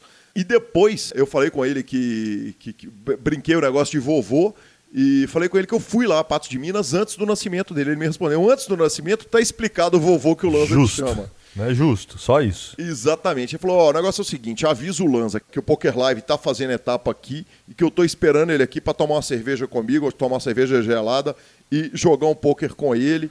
E disse que vai abrir uma conta no 888 pelo link para nos ajudar. Aí sim. Peguei, ainda mais que Patos tem paiolão essa época do ano, uma bela, já fui lá, exposição fenomenal, cara. Que exposição top que tem em Patos de Minas. Peguei. Se eu for lá, eu peguei. E é longe pra caramba, hein? Ah, para, mano, para. Nem, nem é tão longe. Não, é chão de Belo Horizonte. É um chãozinho razoável, né, professor? Cara, pass- passando pela turma do WhatsApp, a turma do grind de WhatsApp, o Carlos Lúcio mandou aqui que, coincidência ou não, só citarem meu nome na entrevista com o Claudio Divino, que cravou o 1 e 10 progressivo nocaute. Só faltava não cravar. Só faltava. É, porque é assim que funciona, senhores. Deixa eu passar o próximo. Cara, um, um- um que eu, eu ri muito, que ele falou, uai, escuto vocês diretos, por que me seguir? Errou de parceiro? Aí eu soltei, uai, se escuta a gente direto, então acertei em cheio. Aí sim. no grind diário do, do WhatsApp, assim, a turma tem sido super, super receptivas, é, um carinho enorme. Agora eu tomei uma do Léo Souza 99 do Instagram, que foi assim, ô Lanza, tem como voltar a me seguir? Na semana que me seguiu, peguei umas forras. Comecei a tomar bad, quando fui ver, você não estava me seguindo mais. Você é meu amuleto. Brincadeiras à parte. Acompanho o podcast, já voltei a seguir ele, porque eu começo a seguir muita gente. Quando eu vejo que não tem resultado, eu paro de seguir, vou seguindo outros. Eu tô grindando, né? Aí sim. É, eu queria mandar um abraço também especial, Lança, pro Dalet Lessa e o Emanuel Lessa, pai e filhos no grupo de WhatsApp do, do, do, do- Verdade, do nosso PokerCast, né, cara? Muito legal essa história. E... Quem quiser participar do grupo dos monstros, é só mandar mensagem no WhatsApp que a gente põe no grupo. Exatamente. E dos meus abraços aqui, tô finalizado, hein, Lanzinha? Aqui deu, aqui deu. Então tá bom, cara. É o seguinte, é... hoje tem o. Nós estamos gravando agora no domingo, às 5h53 da tarde, agora no momento, hora de Brasília. 53 da tarde. Daqui a uma hora temos o torneio, temos o free roll, a gente volta com as notícias do que, que aconteceu no free roll, 150 dólares mais 109. Vamos, monstro. Vamos, monstro, abra sua conta pelo link do PokerCast. Fique aí doido, quem eliminar o Calil tem 10 dólares comigo. Pronto. Poxa, pega aí sim. É, para acompanhar o, tudo a respeito do Super Poker é superpoker.com.br. Na barra clubes é tudo, é a guia de clubes do Brasil. Na aba de vídeos e no YouTube se acompanha todos os vídeos do Super Poker, revistaflop.com.br, a revista de poker há mais de uma década contando grandes histórias do poker. Assine já. Mibilisca.com, cobertura de torneios de poker mão a mão. E a edição desse programa fantástico é de Rodolfo Vidal. Muito obrigado. Voltamos então na próxima semana ou antes com notícias da WSOP. Vai ser louco. A gente não vai, Olanz. Eu pensei em cortar entrevistas. Nós vamos manter as entrevistas por enquanto. E dependendo do volume de trabalho, a gente passa a fazer só especial WSOP. Vamos ver como é que vai ser. Justo, justo. Ou não. Ou não. Vamos aguardar. Ou não. Tô indo para São Paulo semana que vem, final de semana. Vou ter entrevistas fantásticas marcadas. Padilhão tá marcado, Vitão e Vini estão marcados. Então vai ter tanta entrevista que não vai dar para não soltar, cara. Ah, justo. Se der, se der soltamos. Se não... Há vantagem, senhor. Como o próprio senhor Igor Trafani Federal falou. São 52 semanas. Tem Isso. tempo pra tudo. Exatamente. Vamos que vamos, é isso aí. Muito obrigado por sua audiência e até o próximo PokerCast. Valeu! Valeu, moçada. Até o próximo.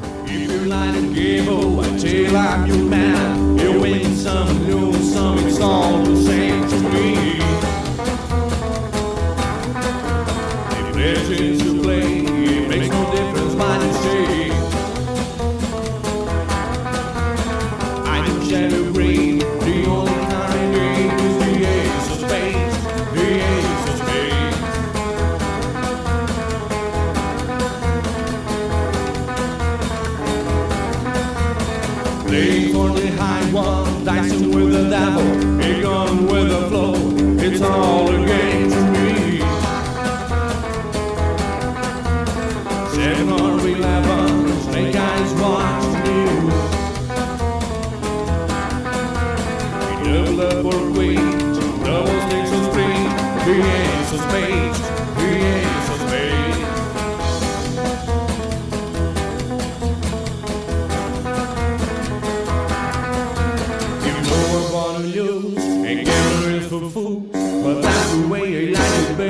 kind who want to live forever.